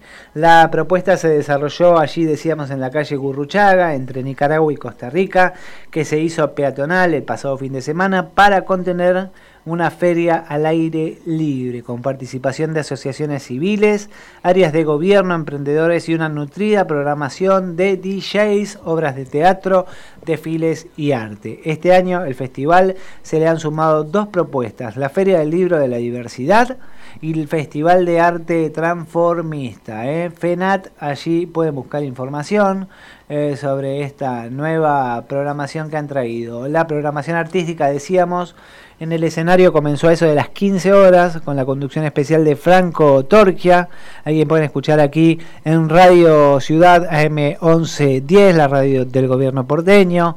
Se pudo eh, disfrutar a través de la transmisión en vivo de la radio y decíamos numerosos grupos musicales han, han hecho así su presentación artística, eh, referentes y reconocidos artistas, bailes en vivo, cantantes DJs para bailar al aire libre, la presentación de la Queen, eh, entre otros.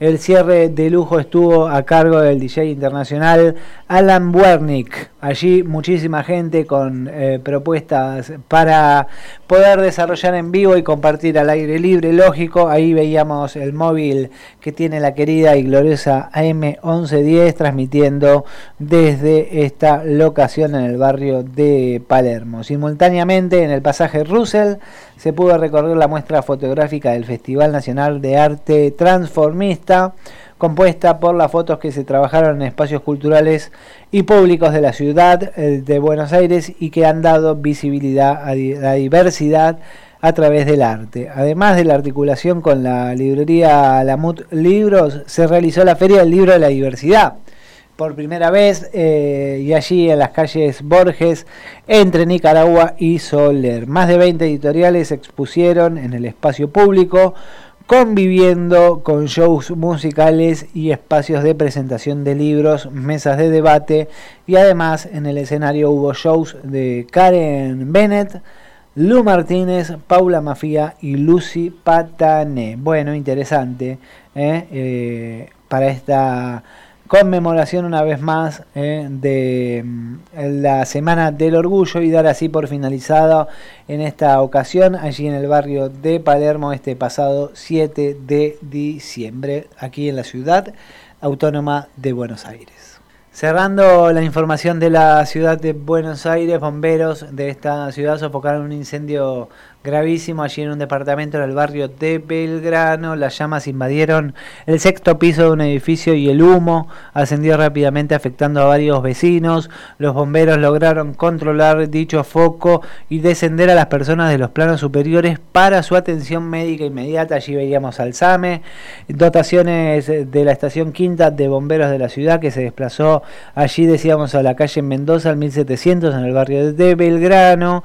En el lugar los vecinos informaron que, claro, desde el sexto piso emanaba el fuego y gran cantidad de humo y enseguida los bomberos se dividieron en equipos de trabajo mientras uno de ellos tendía una, de la, una línea de 65 milímetros con divergente a 38 milímetros, todos términos técnicos, lógico, eh, nos hacen ver eh, que combatir las llamas era muy difícil, claro, había que subir por las escaleras hasta el piso, afectando eh, el, y el otro, claro, afectaba realmente ¿no? la evacuación del inmueble al ser en un piso tan alto y con tanta cantidad de gente en este edificio del barrio de Belgrano. Los bomberos además cortaron el suministro lógicamente eléctrico y efectuaron una minuciosa búsqueda de personas atrapadas en el departamento siniestrado y en el resto del edificio. Durante la inspección hallaron una mujer en el piso 11 afectada por la inhalación de humo, ¿eh? qué gran labor la de los bomberos de la ciudad. Allí los rescatistas la ayudaron a descender y fue rápidamente asistida por personal de El SAME. Otra mujer embarazada y un hombre y dos menores también fueron examinados para el control clínico, pero no fue necesario, gracias a Dios, su traslado. Finalmente, el personal de la estación 5 logró controlar el fuego que se había generado sobre la cocina, mobiliarios y prendas de vestir, eliminando el riesgo para el resto de los vecinos. Esto es el gran, la gran labor eh, que hacen los bomberos de la ciudad de Buenos Aires. Ayer allí en el barrio de Belgrano de esta querida ciudad de Buenos Aires. Para seguir la información, allí en buenosaires.gov.ar barra justicia y seguridad, dependiente de este ministerio, podés meterte allí en la solapa justicia y seguridad e informarte de lo que hacen los bomberos día a día aquí en la ciudad de Buenos Aires.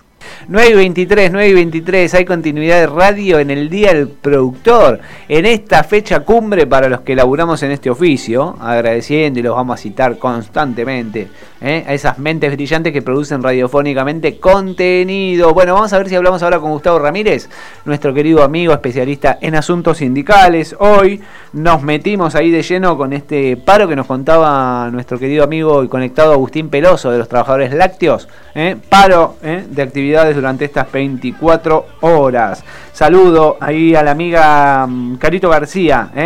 Buen día, Pocho. Buen viernes para todos. Un beso grande, Carito, para vos y para Rodri. Ahí está. Abrazo inmenso. Gracias por prestar la oreja. Está Román Lago del otro día. ¿El tipo habrá llegado a destino? Bueno, no lo sé. Lo tengo Maturano a punto de hacer la BTV. Tengo al hombre del Cabildo Abierto de Ciudadela. Ah, es el día del productor. Está bien, está todo permitido. Eh, y estás comiendo pan dulce vos solo, me parece, ¿no? No, digo. Ah, no, pensé que me habías ratoneado mi porción. Como dicen que no manguíes más, Pocho, deja de manguear. ¿Viste? Hijo, ¿te agarraste vos? Esto es todo para mí. Mira que el programa que sigue no le dejo nada, ¿eh? Aunque sí le convidaría a mi querido hermano Gustavo Ramírez, que está del otro lado, pero virtualmente no puedo. Gustavo, estamos comiendo una delicatessen acá, gentileza de los amigos de, de la amiga de Sweetbox, ¿eh? que nos trajo un pan dulce artesanal. La Macrisi no te deja comprar ni los truchos, ¿viste? pero a nosotros nos salvan algunos canjirules, algunos conectados que están del otro lado. Gustavo, buen día, querido hermano. ¿Cómo estás, Matías? Buen día. ¿Todo bien? Disfruten, de, esa... De, eso que para muchos es una reliquia. Y es una... Claro. Bueno, hoy lo decíamos, ¿viste? Eh, ayer, escuchando la paupérrima cadena nacional, el desenlace de este gobierno, el poco balance que pudimos escuchar, decíamos, este gobierno no solo te jodió el sueldo, porque aparte te cagó las posibilidades de festejar el cumpleaños de tus hijos, eh, de tener algo en la mesa que siga siendo navideño, ¿viste? Hay mucha gente que contaba. Lamentablemente, el menú navideño de este año no va a ser el de siempre. Al contrario, va a ser uno que es cotidiano, qué sé yo. Había alguien que me contaba voy a comprar milanesa y voy a hacer milanesa. Bueno, habrá que pasarla como se pueda pasarlo, ¿no? Porque indudablemente este gobierno, en esta crisis brutal de estos cuatro años, ha generado algo que tal vez otras crisis no generaron en situación tan directa como es el aumento de los precios de los alimentos, ¿no? Y acá, este, otra vez se repite la vieja matriz histórica de la Argentina en función de entender quiénes son los privilegiados. Y otra vez, lamentablemente, ese modelo agroexportador que va en detrimento del desarrollo industrial ha sido el que más ha ganado con este proceso. Con el anterior también ganó, pero ciertamente podría tener un poco más de restricciones en términos de control estatal, que es lo que se hace falta. Aquí los agroexportadores, los dueños de las vacas, los dueños de la tierra, han sido los que, en definitiva, que además son los dueños de los alimentos, son los que han ganado en este juego de timba financiera, porque se han vinculado también a ese sector, no solo en Argentina, sino también a nivel internacional. Nada más que a nivel internacional hay más este, cargas impositivas para esos sectores. Bueno, lamentablemente en la Argentina hay un monopolio de cuatro o cinco familias que son las que, como en otras épocas, este, marcan los precios, determinan cuál es el valor de los alimentos. Y la verdad que hoy cualquier alimento está demasiado caro para lo que es un, trabajador. Hoy tenemos en Argentina, como lo decían con anterioridad algunas estadísticas, trabajadores pobres. Mm. Por eso hay casi un 41% de, pobres en la República Argentina. Hay un dato muy particular y esto hay que tenerlo en cuenta para aquellos que son simpatizantes de Mauricio Macri. El sábado Macri va a festejar que en la Argentina 6 de cada 10 chicos son pobres. Y eso me parece que ya no lo podemos permitir. Lo de lo que fue la cadena nacional del día de ayer fue patético en términos de que Mauricio Macri nos quiere mostrar un país que solo este, rinde para su sector, para su clase acomodada, porque para los sectores populares, para los pobres, ese país no existe. Es un país de la supervivencia, es un país del sufrimiento, es un país de el ver cómo su, puedo sobrevivir este, en la hora a hora, porque ya ni siquiera es en el día al día, es eh, la hora a hora. En el, en, el, en el país de las vacas, no puede ser que un kilo de milanesa, el corte más popular, si los hay, salga 350 pesos. Eh, bueno, de eso se trata un poco, ¿no? De desmenuzar no solo la información, sino lo que dejan. Nosotros hoy hacíamos un análisis en la apertura de la audición, entremezclando algunas noticias, pero principalmente esta, que ha sido la más fuerte, me parece a mí, de las últimas 24 horas y la que un poco los comunicadores esperábamos, para poder desmenuzar, ¿viste? Para poder hacer el análisis de qué es lo que deja en serio. Eh, cuando Macri dijo en su momento, a mí, júzguenme, eh, por lo que dejo después de mi mandato, hablaba de pobreza, de inflación. Ahora sí, estamos ante la potestad, después de lo dicho y escuchado ayer, de poder juzgarlo. Y empiezo a sentirme un poco más liviano, no sé si a vos te pasa, porque hasta acá hemos sido bastante cuidadosos, y no se trata de putear, viste, al cielo, sino de empezar a hacer juzgamiento político. Y uno, teniendo esta potestad de hablar ante un micrófono, puede hacer un juzgamiento. Yo no me siento ajeno a esa posibilidad, ¿eh? Y obviamente porque además no somos neutrales, eso ya lo dijimos con anterioridad y me parece que en esa no neutralidad tomamos partido porque nosotros venimos y somos de la clase trabajadora. Frente a eso me parece que el gobierno necesita una respuesta contundente más allá de las declaraciones políticas de sobre las repercusiones de esta cadena nacional. Te voy a pedir, te voy a pedir la gentileza que lo hagas conmigo. Porque tenemos un clip separado de extracto de la cadena nacional del presidente, que es cortito, ¿eh? dura dos minutos como mucho. Dale, dale. Y que nos va a ayudar un poco, viste, para poder desmenuzarlo un poco más crudamente. ¿Ya te parece? Dale, pero Va- no. Vamos a escuchar a Mauricio Macri, lo que dijo ayer, ¿eh? para todos los argentinos. La primera cadena nacional, la única, ¿eh? que utilizó en su paupérrimo mandato. Vamos a ver cómo es el reino del revés. Del revés nada al pájaro y vuela el pez que no va. Hemos valorado nuestras instituciones. Nuestra democracia es más fuerte, más sólida. Nuestra justicia es más independiente. Me dijeron que en el reino del revés nada al pájaro y vuela el pez que no Y durante algo, algo más de dos años tuvimos éxito. En 2017 crecieron la economía, mejoraron los salarios y tuvimos la pobreza más baja en 25 años. Pero nos pusimos nosotros mismos en una situación demasiado frágil. Vamos a ver cómo es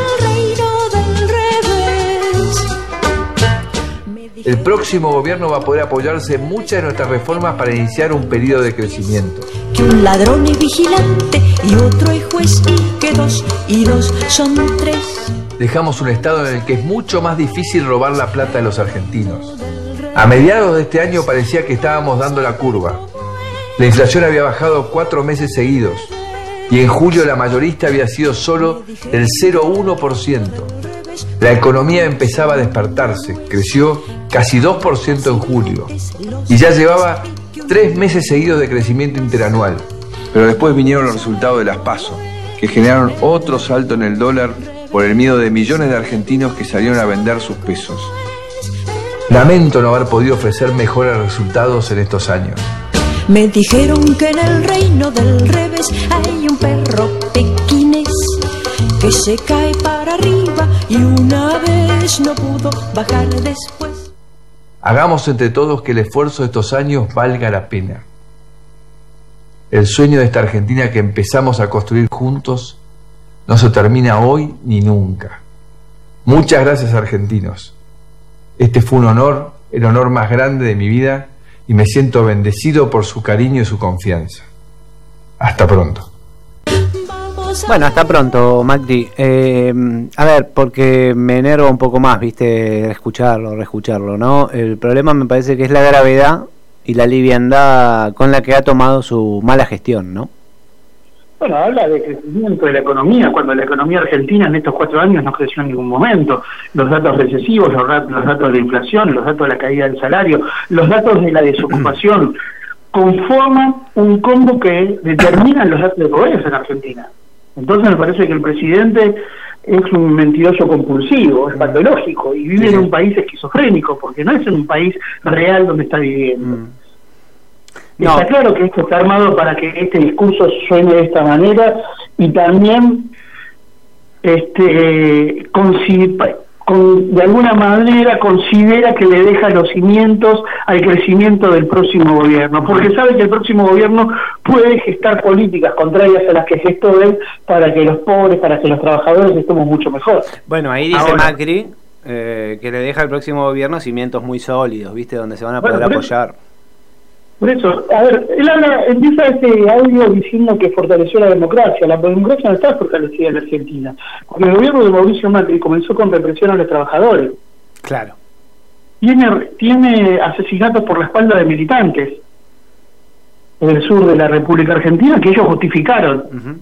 Tiene la teoría Chocobar, tiene jueces comprados, tiene jueces al servicio del poder político que persigue que opositores. Bueno, hay que aclarar algo. Nosotros como comuni- comunicadores lo decimos. Nos costó mucho ser, entre comillas, bastante libres cuando somos independientes, porque nosotros lo somos. Pero a los medios grandes siempre han tenido la presión. En principio porque aceptan la pauta económica y eso les rige constantemente, ¿viste? Estar de un lado o estar del otro. Pero también hay que decirlo, ¿eh? Mirá que este canal, este gobierno se quiso apropiar de canales de televisión para cambiar la línea editorial. Por supuesto, C5N es uno de esos ejemplos y también presionó sobre medios de gráficos. No nos olvidemos que este gobierno... Y ni hablar de los, perdóname, ni Macri- sí, ni hablar de los medios nacionales, ¿eh? Porque no me puedo olvidar los, Bueno. los 350 rajes de Telam. Bueno, a eso iba, ¿no? Este gobierno que habla de nunca hubo tanta libertad de expresión como ahora, que es el mismo discurso de Mitre, este, eh, generó 4.500 despidos en los medios de comunicación. Hay 4.500 tra- trabajadores de prensa que están a la deriva viviendo freelance. Exacto, nunca pasó, pero hay que renombrar las radios que han desaparecido de la amplitud modulada. Han desaparecido del aire, ¿eh? Radio Nacional, Nacional, Nacional. Radio del Plata. Radio América, Telam, Telam. Telam, en Telam hizo un desastre. Yo sé que el, el martes a la noche va a haber un festejo en Telam. Ya el lunes van a comenzar los festejos en Telam porque los compañeros han sufrido muchísimo y la han pasado muy mal porque no solamente fueron los despidos. Cuando la justicia terció a favor de los trabajadores fue el hostigamiento permanente de un directorio que nunca apareció. Y nunca apareció.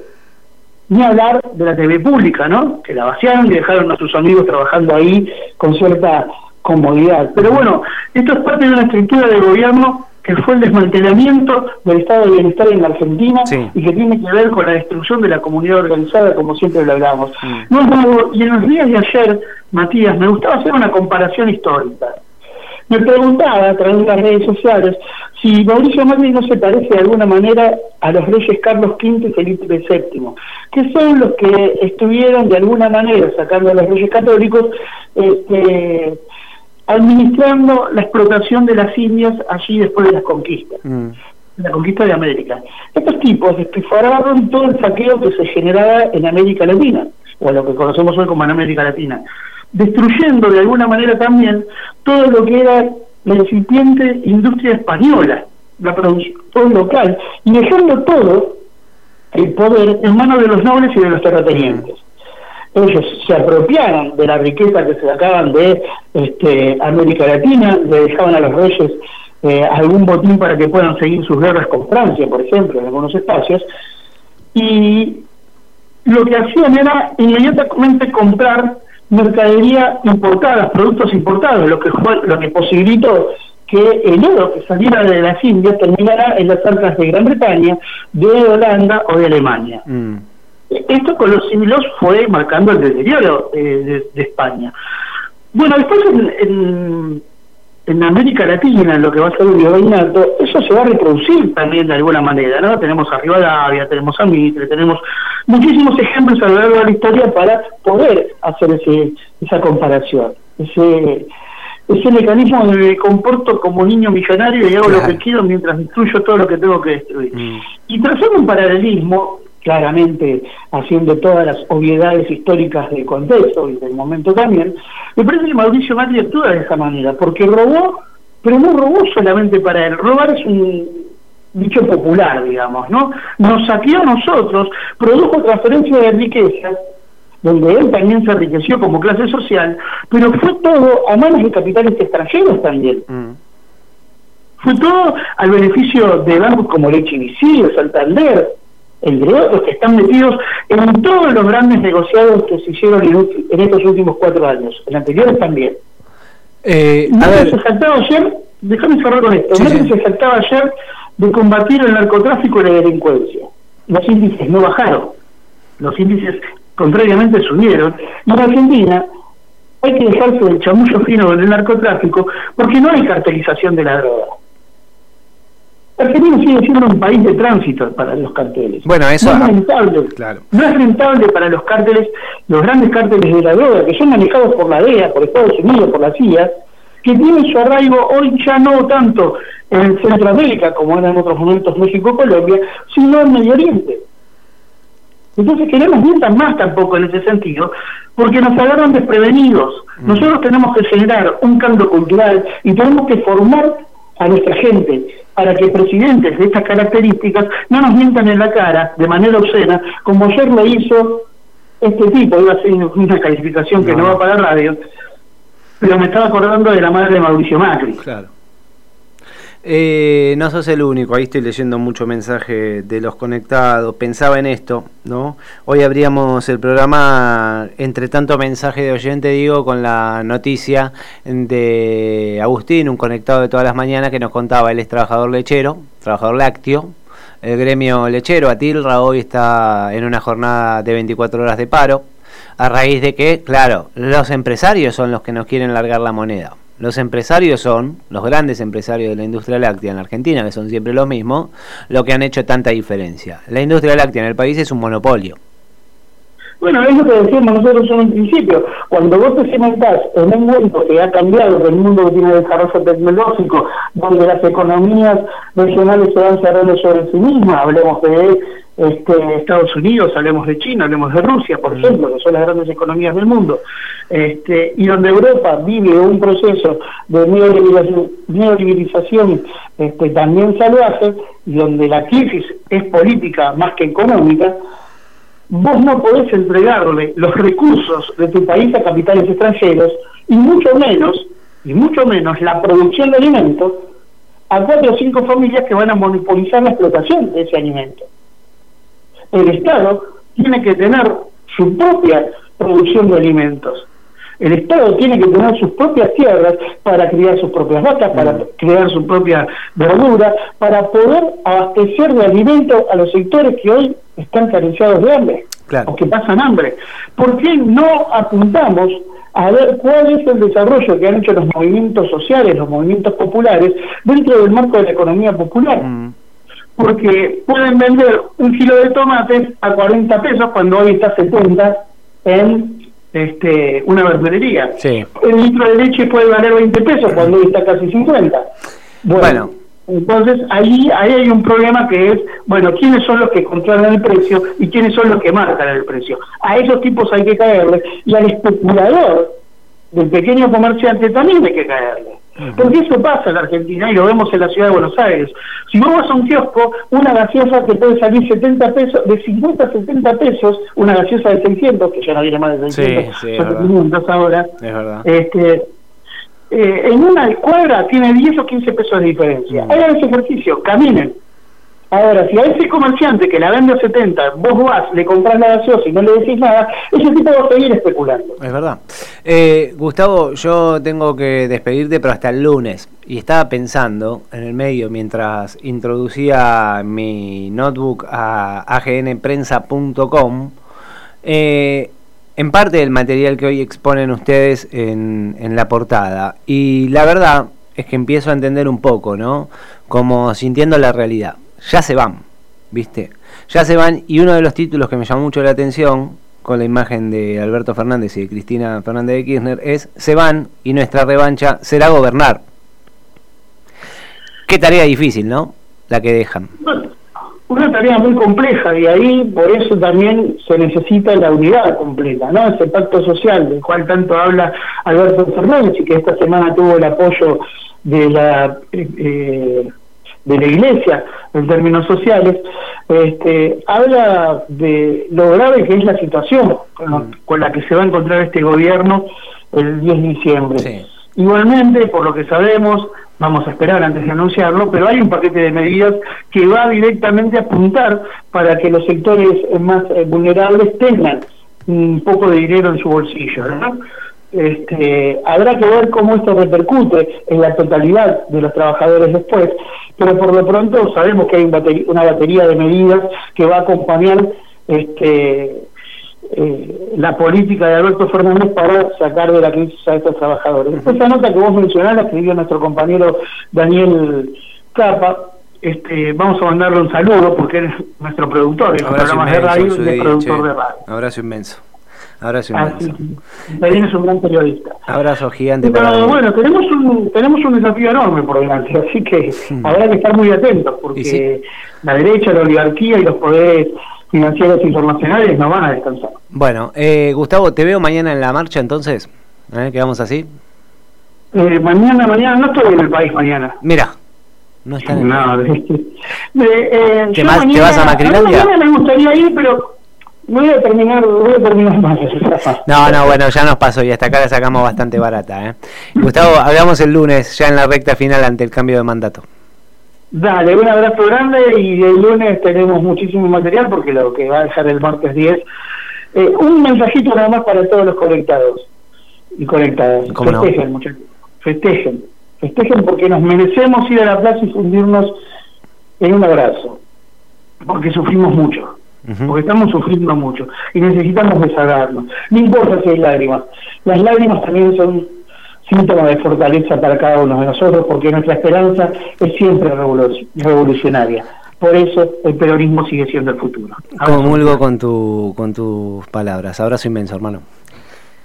Cerró Gustavo Ramírez, responsable de agnprensa.com, el mejor portal de información sindical de la República Argentina y aledaños, me atrevo a decir, con producción súper propia. ¿eh? Y ahí los invito, como lo hizo Gustavo, a que todos los conectados y las conectadas se metan de lleno en el contenido que hoy están exponiendo en esta mañana de viernes aquí en la República Argentina. Claro, leo mensajes y me carga un poco de bronca, un poco más de bronca y también, ¿no? Esto que decía Gustavo, de buscarle la vuelta para fundirnos en un abrazo, porque somos muchos los que sentimos ¿eh? que le hemos ganado a este, a esta, este régimen, iba a decir, ¿viste? Eh, que trajo Mauricio Macri en estos últimos cuatro años. Ante lo paupérrimo de lo que escuchamos ayer, ¿no? Un poco es esto, el reconfortarse entre nosotros mismos, sabiendo que salimos bastante victoriosos los que hicimos esta oposición constructiva desde los medios durante tantos años. En mi caso y en esta misma casa,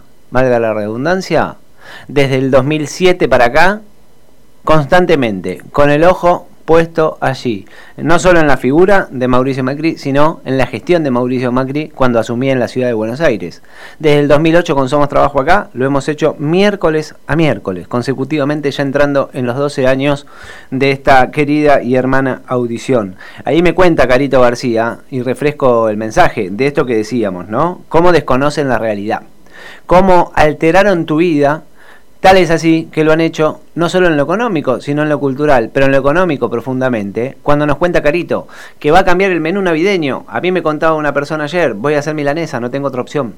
Y los chicos tienen que comer. Y bueno, y será un día más. ¿Qué va a hacer? No tendrá el tinte navideño. Ahí Carito dice que va a ser pizza casera ¿eh? para el menú navideño. Para ella, para sus hijos, para quienes estén en esa mesa compartiendo, ¿viste?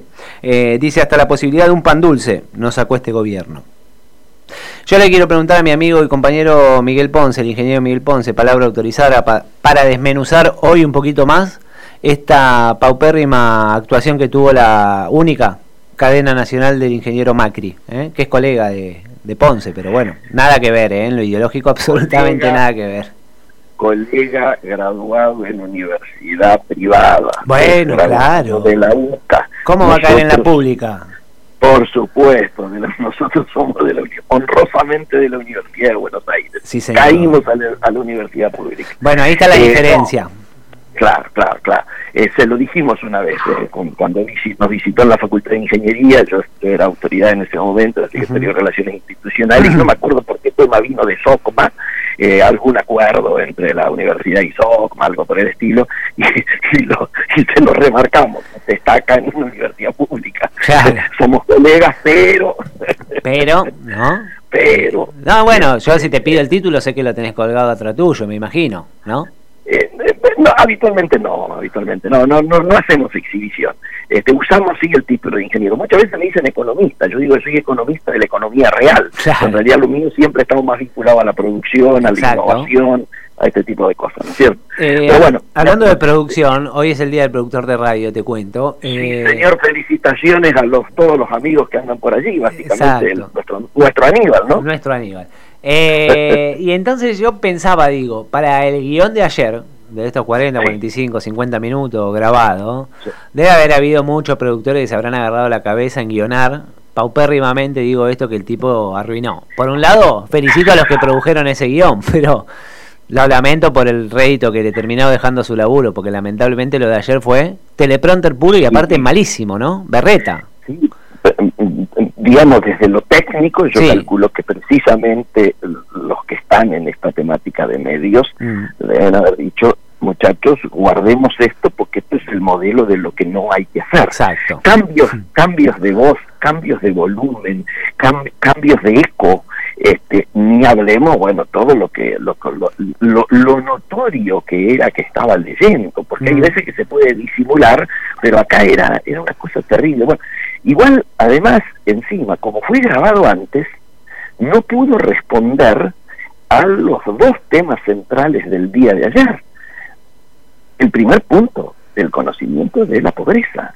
40.8, faltando un trimestre, es decir, te vas a ir con 42, 43 cuando conozcamos en marzo, porque obviamente el proceso de deterioro ha continuado y simplemente extendiendo la línea, uno llega a que va a estar piso 43 el cierre de... Eh, obviamente esto demuestra algo que venimos repitiendo y que algunos dicen que es un estribillo mío, que claramente es está terminando el peor gobierno de la era democrática del 83 a la fecha. El peor gobierno democrático, ¿no es cierto? Sin duda. Obviamente no lo comparamos con la dictadura, ni, ni, ni, y nunca adherimos al Macri basura, vos sos la dictadura, nunca adherimos a esto. porque, porque hemos vivido dictaduras. siempre lo decimos desde acá. Yo lo he dicho públicamente, aquellos que, dicen que esto ha sido una dictadura se equivocan, desmerecen a los que la padecieron. Correcto, pero los números, todos los números, cada número que aparece es tremendo. Y el otro asunto es que se vanaglorió del tema del comercio exterior en posiblemente uno de los momentos más negros del comercio exterior desde que asumió. Fijémonos lo que está ocurriendo en estos momentos. Primer asunto, estamos con, vamos a agarrarnos lo cercano.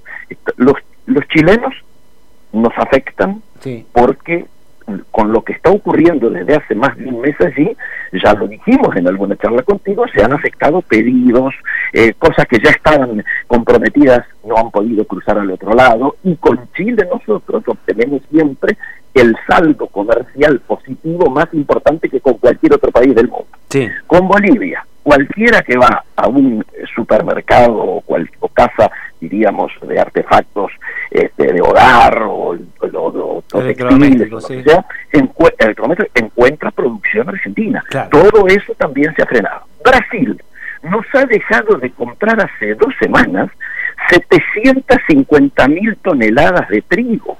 Ayer no dijo nada, yo me, me, consultaban, este, bien estaba finalizando la reunión del Mercosur sobre el discurso del presidente y yo dije, no escuché una palabra de reclamo a Bolsonaro sobre este hecho. ¿Para qué además lo hace? Para comprarle a arancel cero, a, este, a venderle a, a comprarle arancel cero a Estados Unidos violando las normas del Mercosur. Mm. Eh, el tercer elemento eh, fuerte es que Mm, hemos recibido, no se ha instrumentado todavía, pero ya está la decisión de subir aranceles al acero y al aluminio argentino. Mm. Que además esto originó que Unión Europea en hace 48 horas dijera el lobby básicamente vinculado al acero, de que también ellos no quieren aplicar esos aranceles. Y en el día de ayer se conoció que Rusia, que nos estaba comprando lotes importantes de carne, deja de comprarlos. Entonces, él se va a la gloria de un superávit que, como lo hemos dicho acá, es, no virtuoso porque está basado exclusivamente en la recesión que se vive, que ha hecho de que se importen menos partes y piezas, insumos, bienes de capital, bienes intermedios, etcétera, para la industria, el comercio y la infraestructura de servicios públicos y privados, y, se enorgullece de eso en uno de los días más negros para el comercio y la producción argentina. Es decir, creo que estas son las desventajas de haberlo hecho antes, o de, o de que a lo mejor no lo hayan percatado de lo que estaba ocurriendo. Claro, él, él estaba volviendo de, de Brasil, de la reunión del Mercosur, cuando se emitió esto. Entonces, la verdad es que como balance me parece importante que se haya hecho. Digo, lo de la cadena, que tantas veces se criticó, ¿no es cierto?, en la etapa anterior, eh, me parece que en algunos momentos tiene algún sentido y es correcto que un presidente se despida haciendo una suerte de balance de gestión. Ahora, hasta nos cambió los ejes. ¿Cuáles eran los tres ejes principales que se había planteado? La lucha antiinflacionaria, el hambre cero y la unidad de los argentinos. Se fracasó en los tres. Nos planteó ahora cinco ejes distintos, como si no nos acordáramos de cuáles fueron las tres.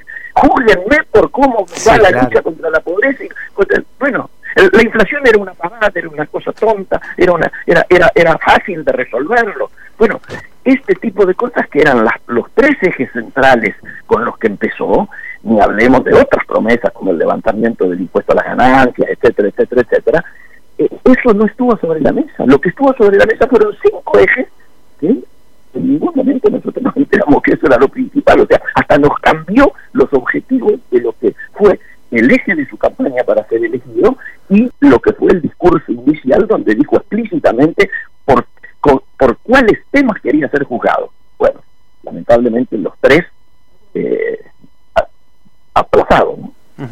Eh, a ver, yo me quedo con esto que dijiste hace minutos, nada más cuando comenzamos a charlar. En este juzgamiento que Macri ofreció cuando comenzó su gestión de que lo juzgasen según los índices que dejase en pobreza o inflación. Primero, la inflación dijo que era una pavada. ¿Cómo hace difícil? Es una pavada. Eh, como nadie resiste un archivo, ni unos ni otros, hoy me agarro de los dichos del propio presidente. Ya podemos juzgarlo. Me parece que su gobierno terminó anoche con esta cadena nacional.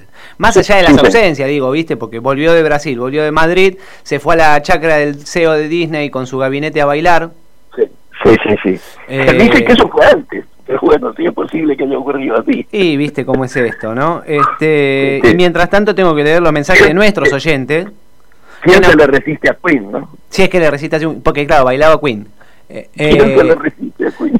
Pero me quedo con esto que vos decís. Ante tu experiencia, del 83 para acá, este ha sido el peor gobierno, ganándole a De la Rúa, ganándole al segundo de Menem, ¿no? Eh, ganándole opositoramente, digo, a los gobiernos de los dos Kirchner. ¿Este ha sido el peor?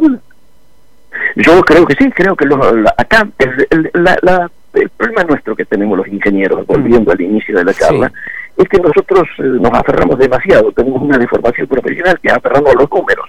Entonces, si miramos todos los indicadores que miremos en términos económicos y sociales, todos están peor. Punto. El peor gobierno ya está. Entonces, desde esta perspectiva, cualquiera puede decir, bueno, pero en realidad se consolidó tal o cual cosa. Muy bien, lo positivo, un gobierno no peronista termina su mandato. Correcto. ¿Esto es mérito de él? No, es mérito de todo, es mérito de la sociedad. Lo decíamos ¿Eh? hoy, sí.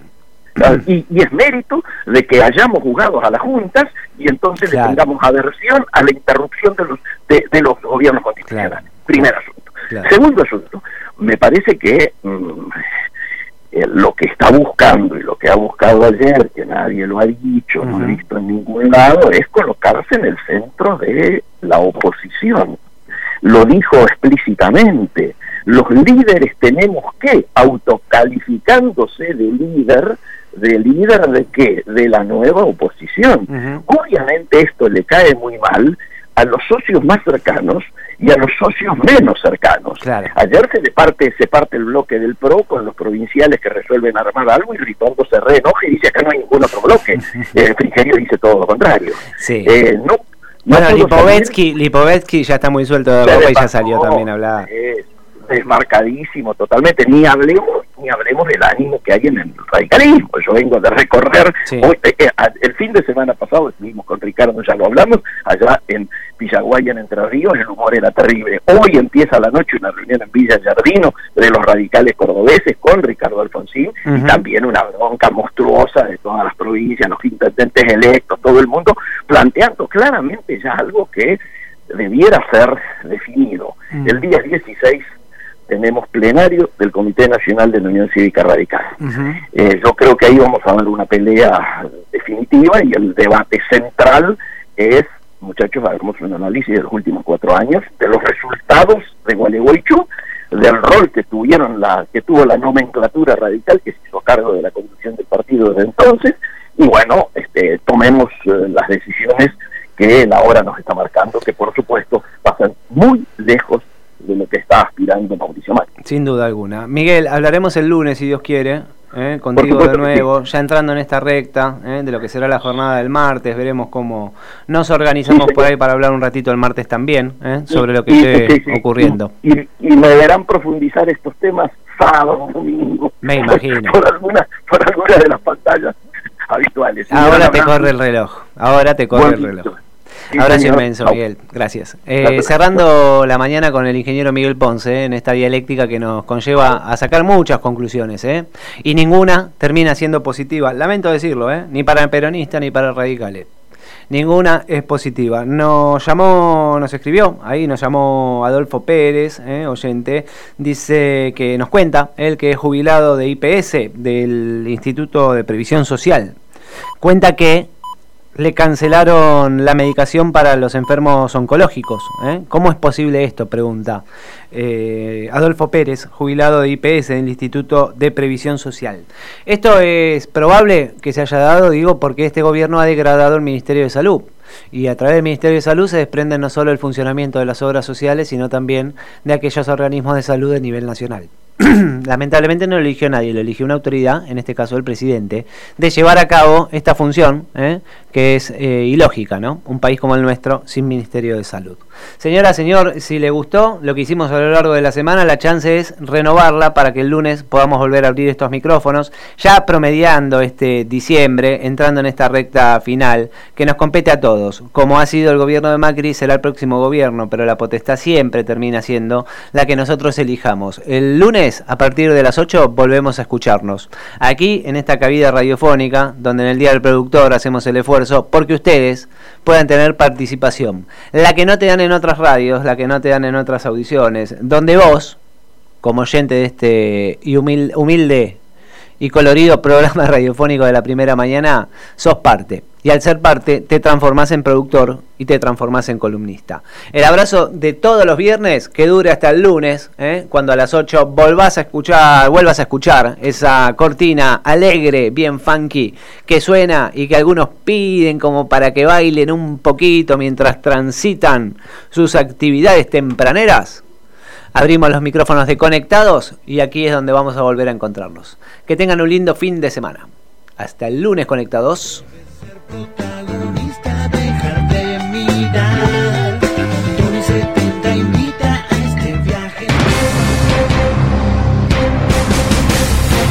Desde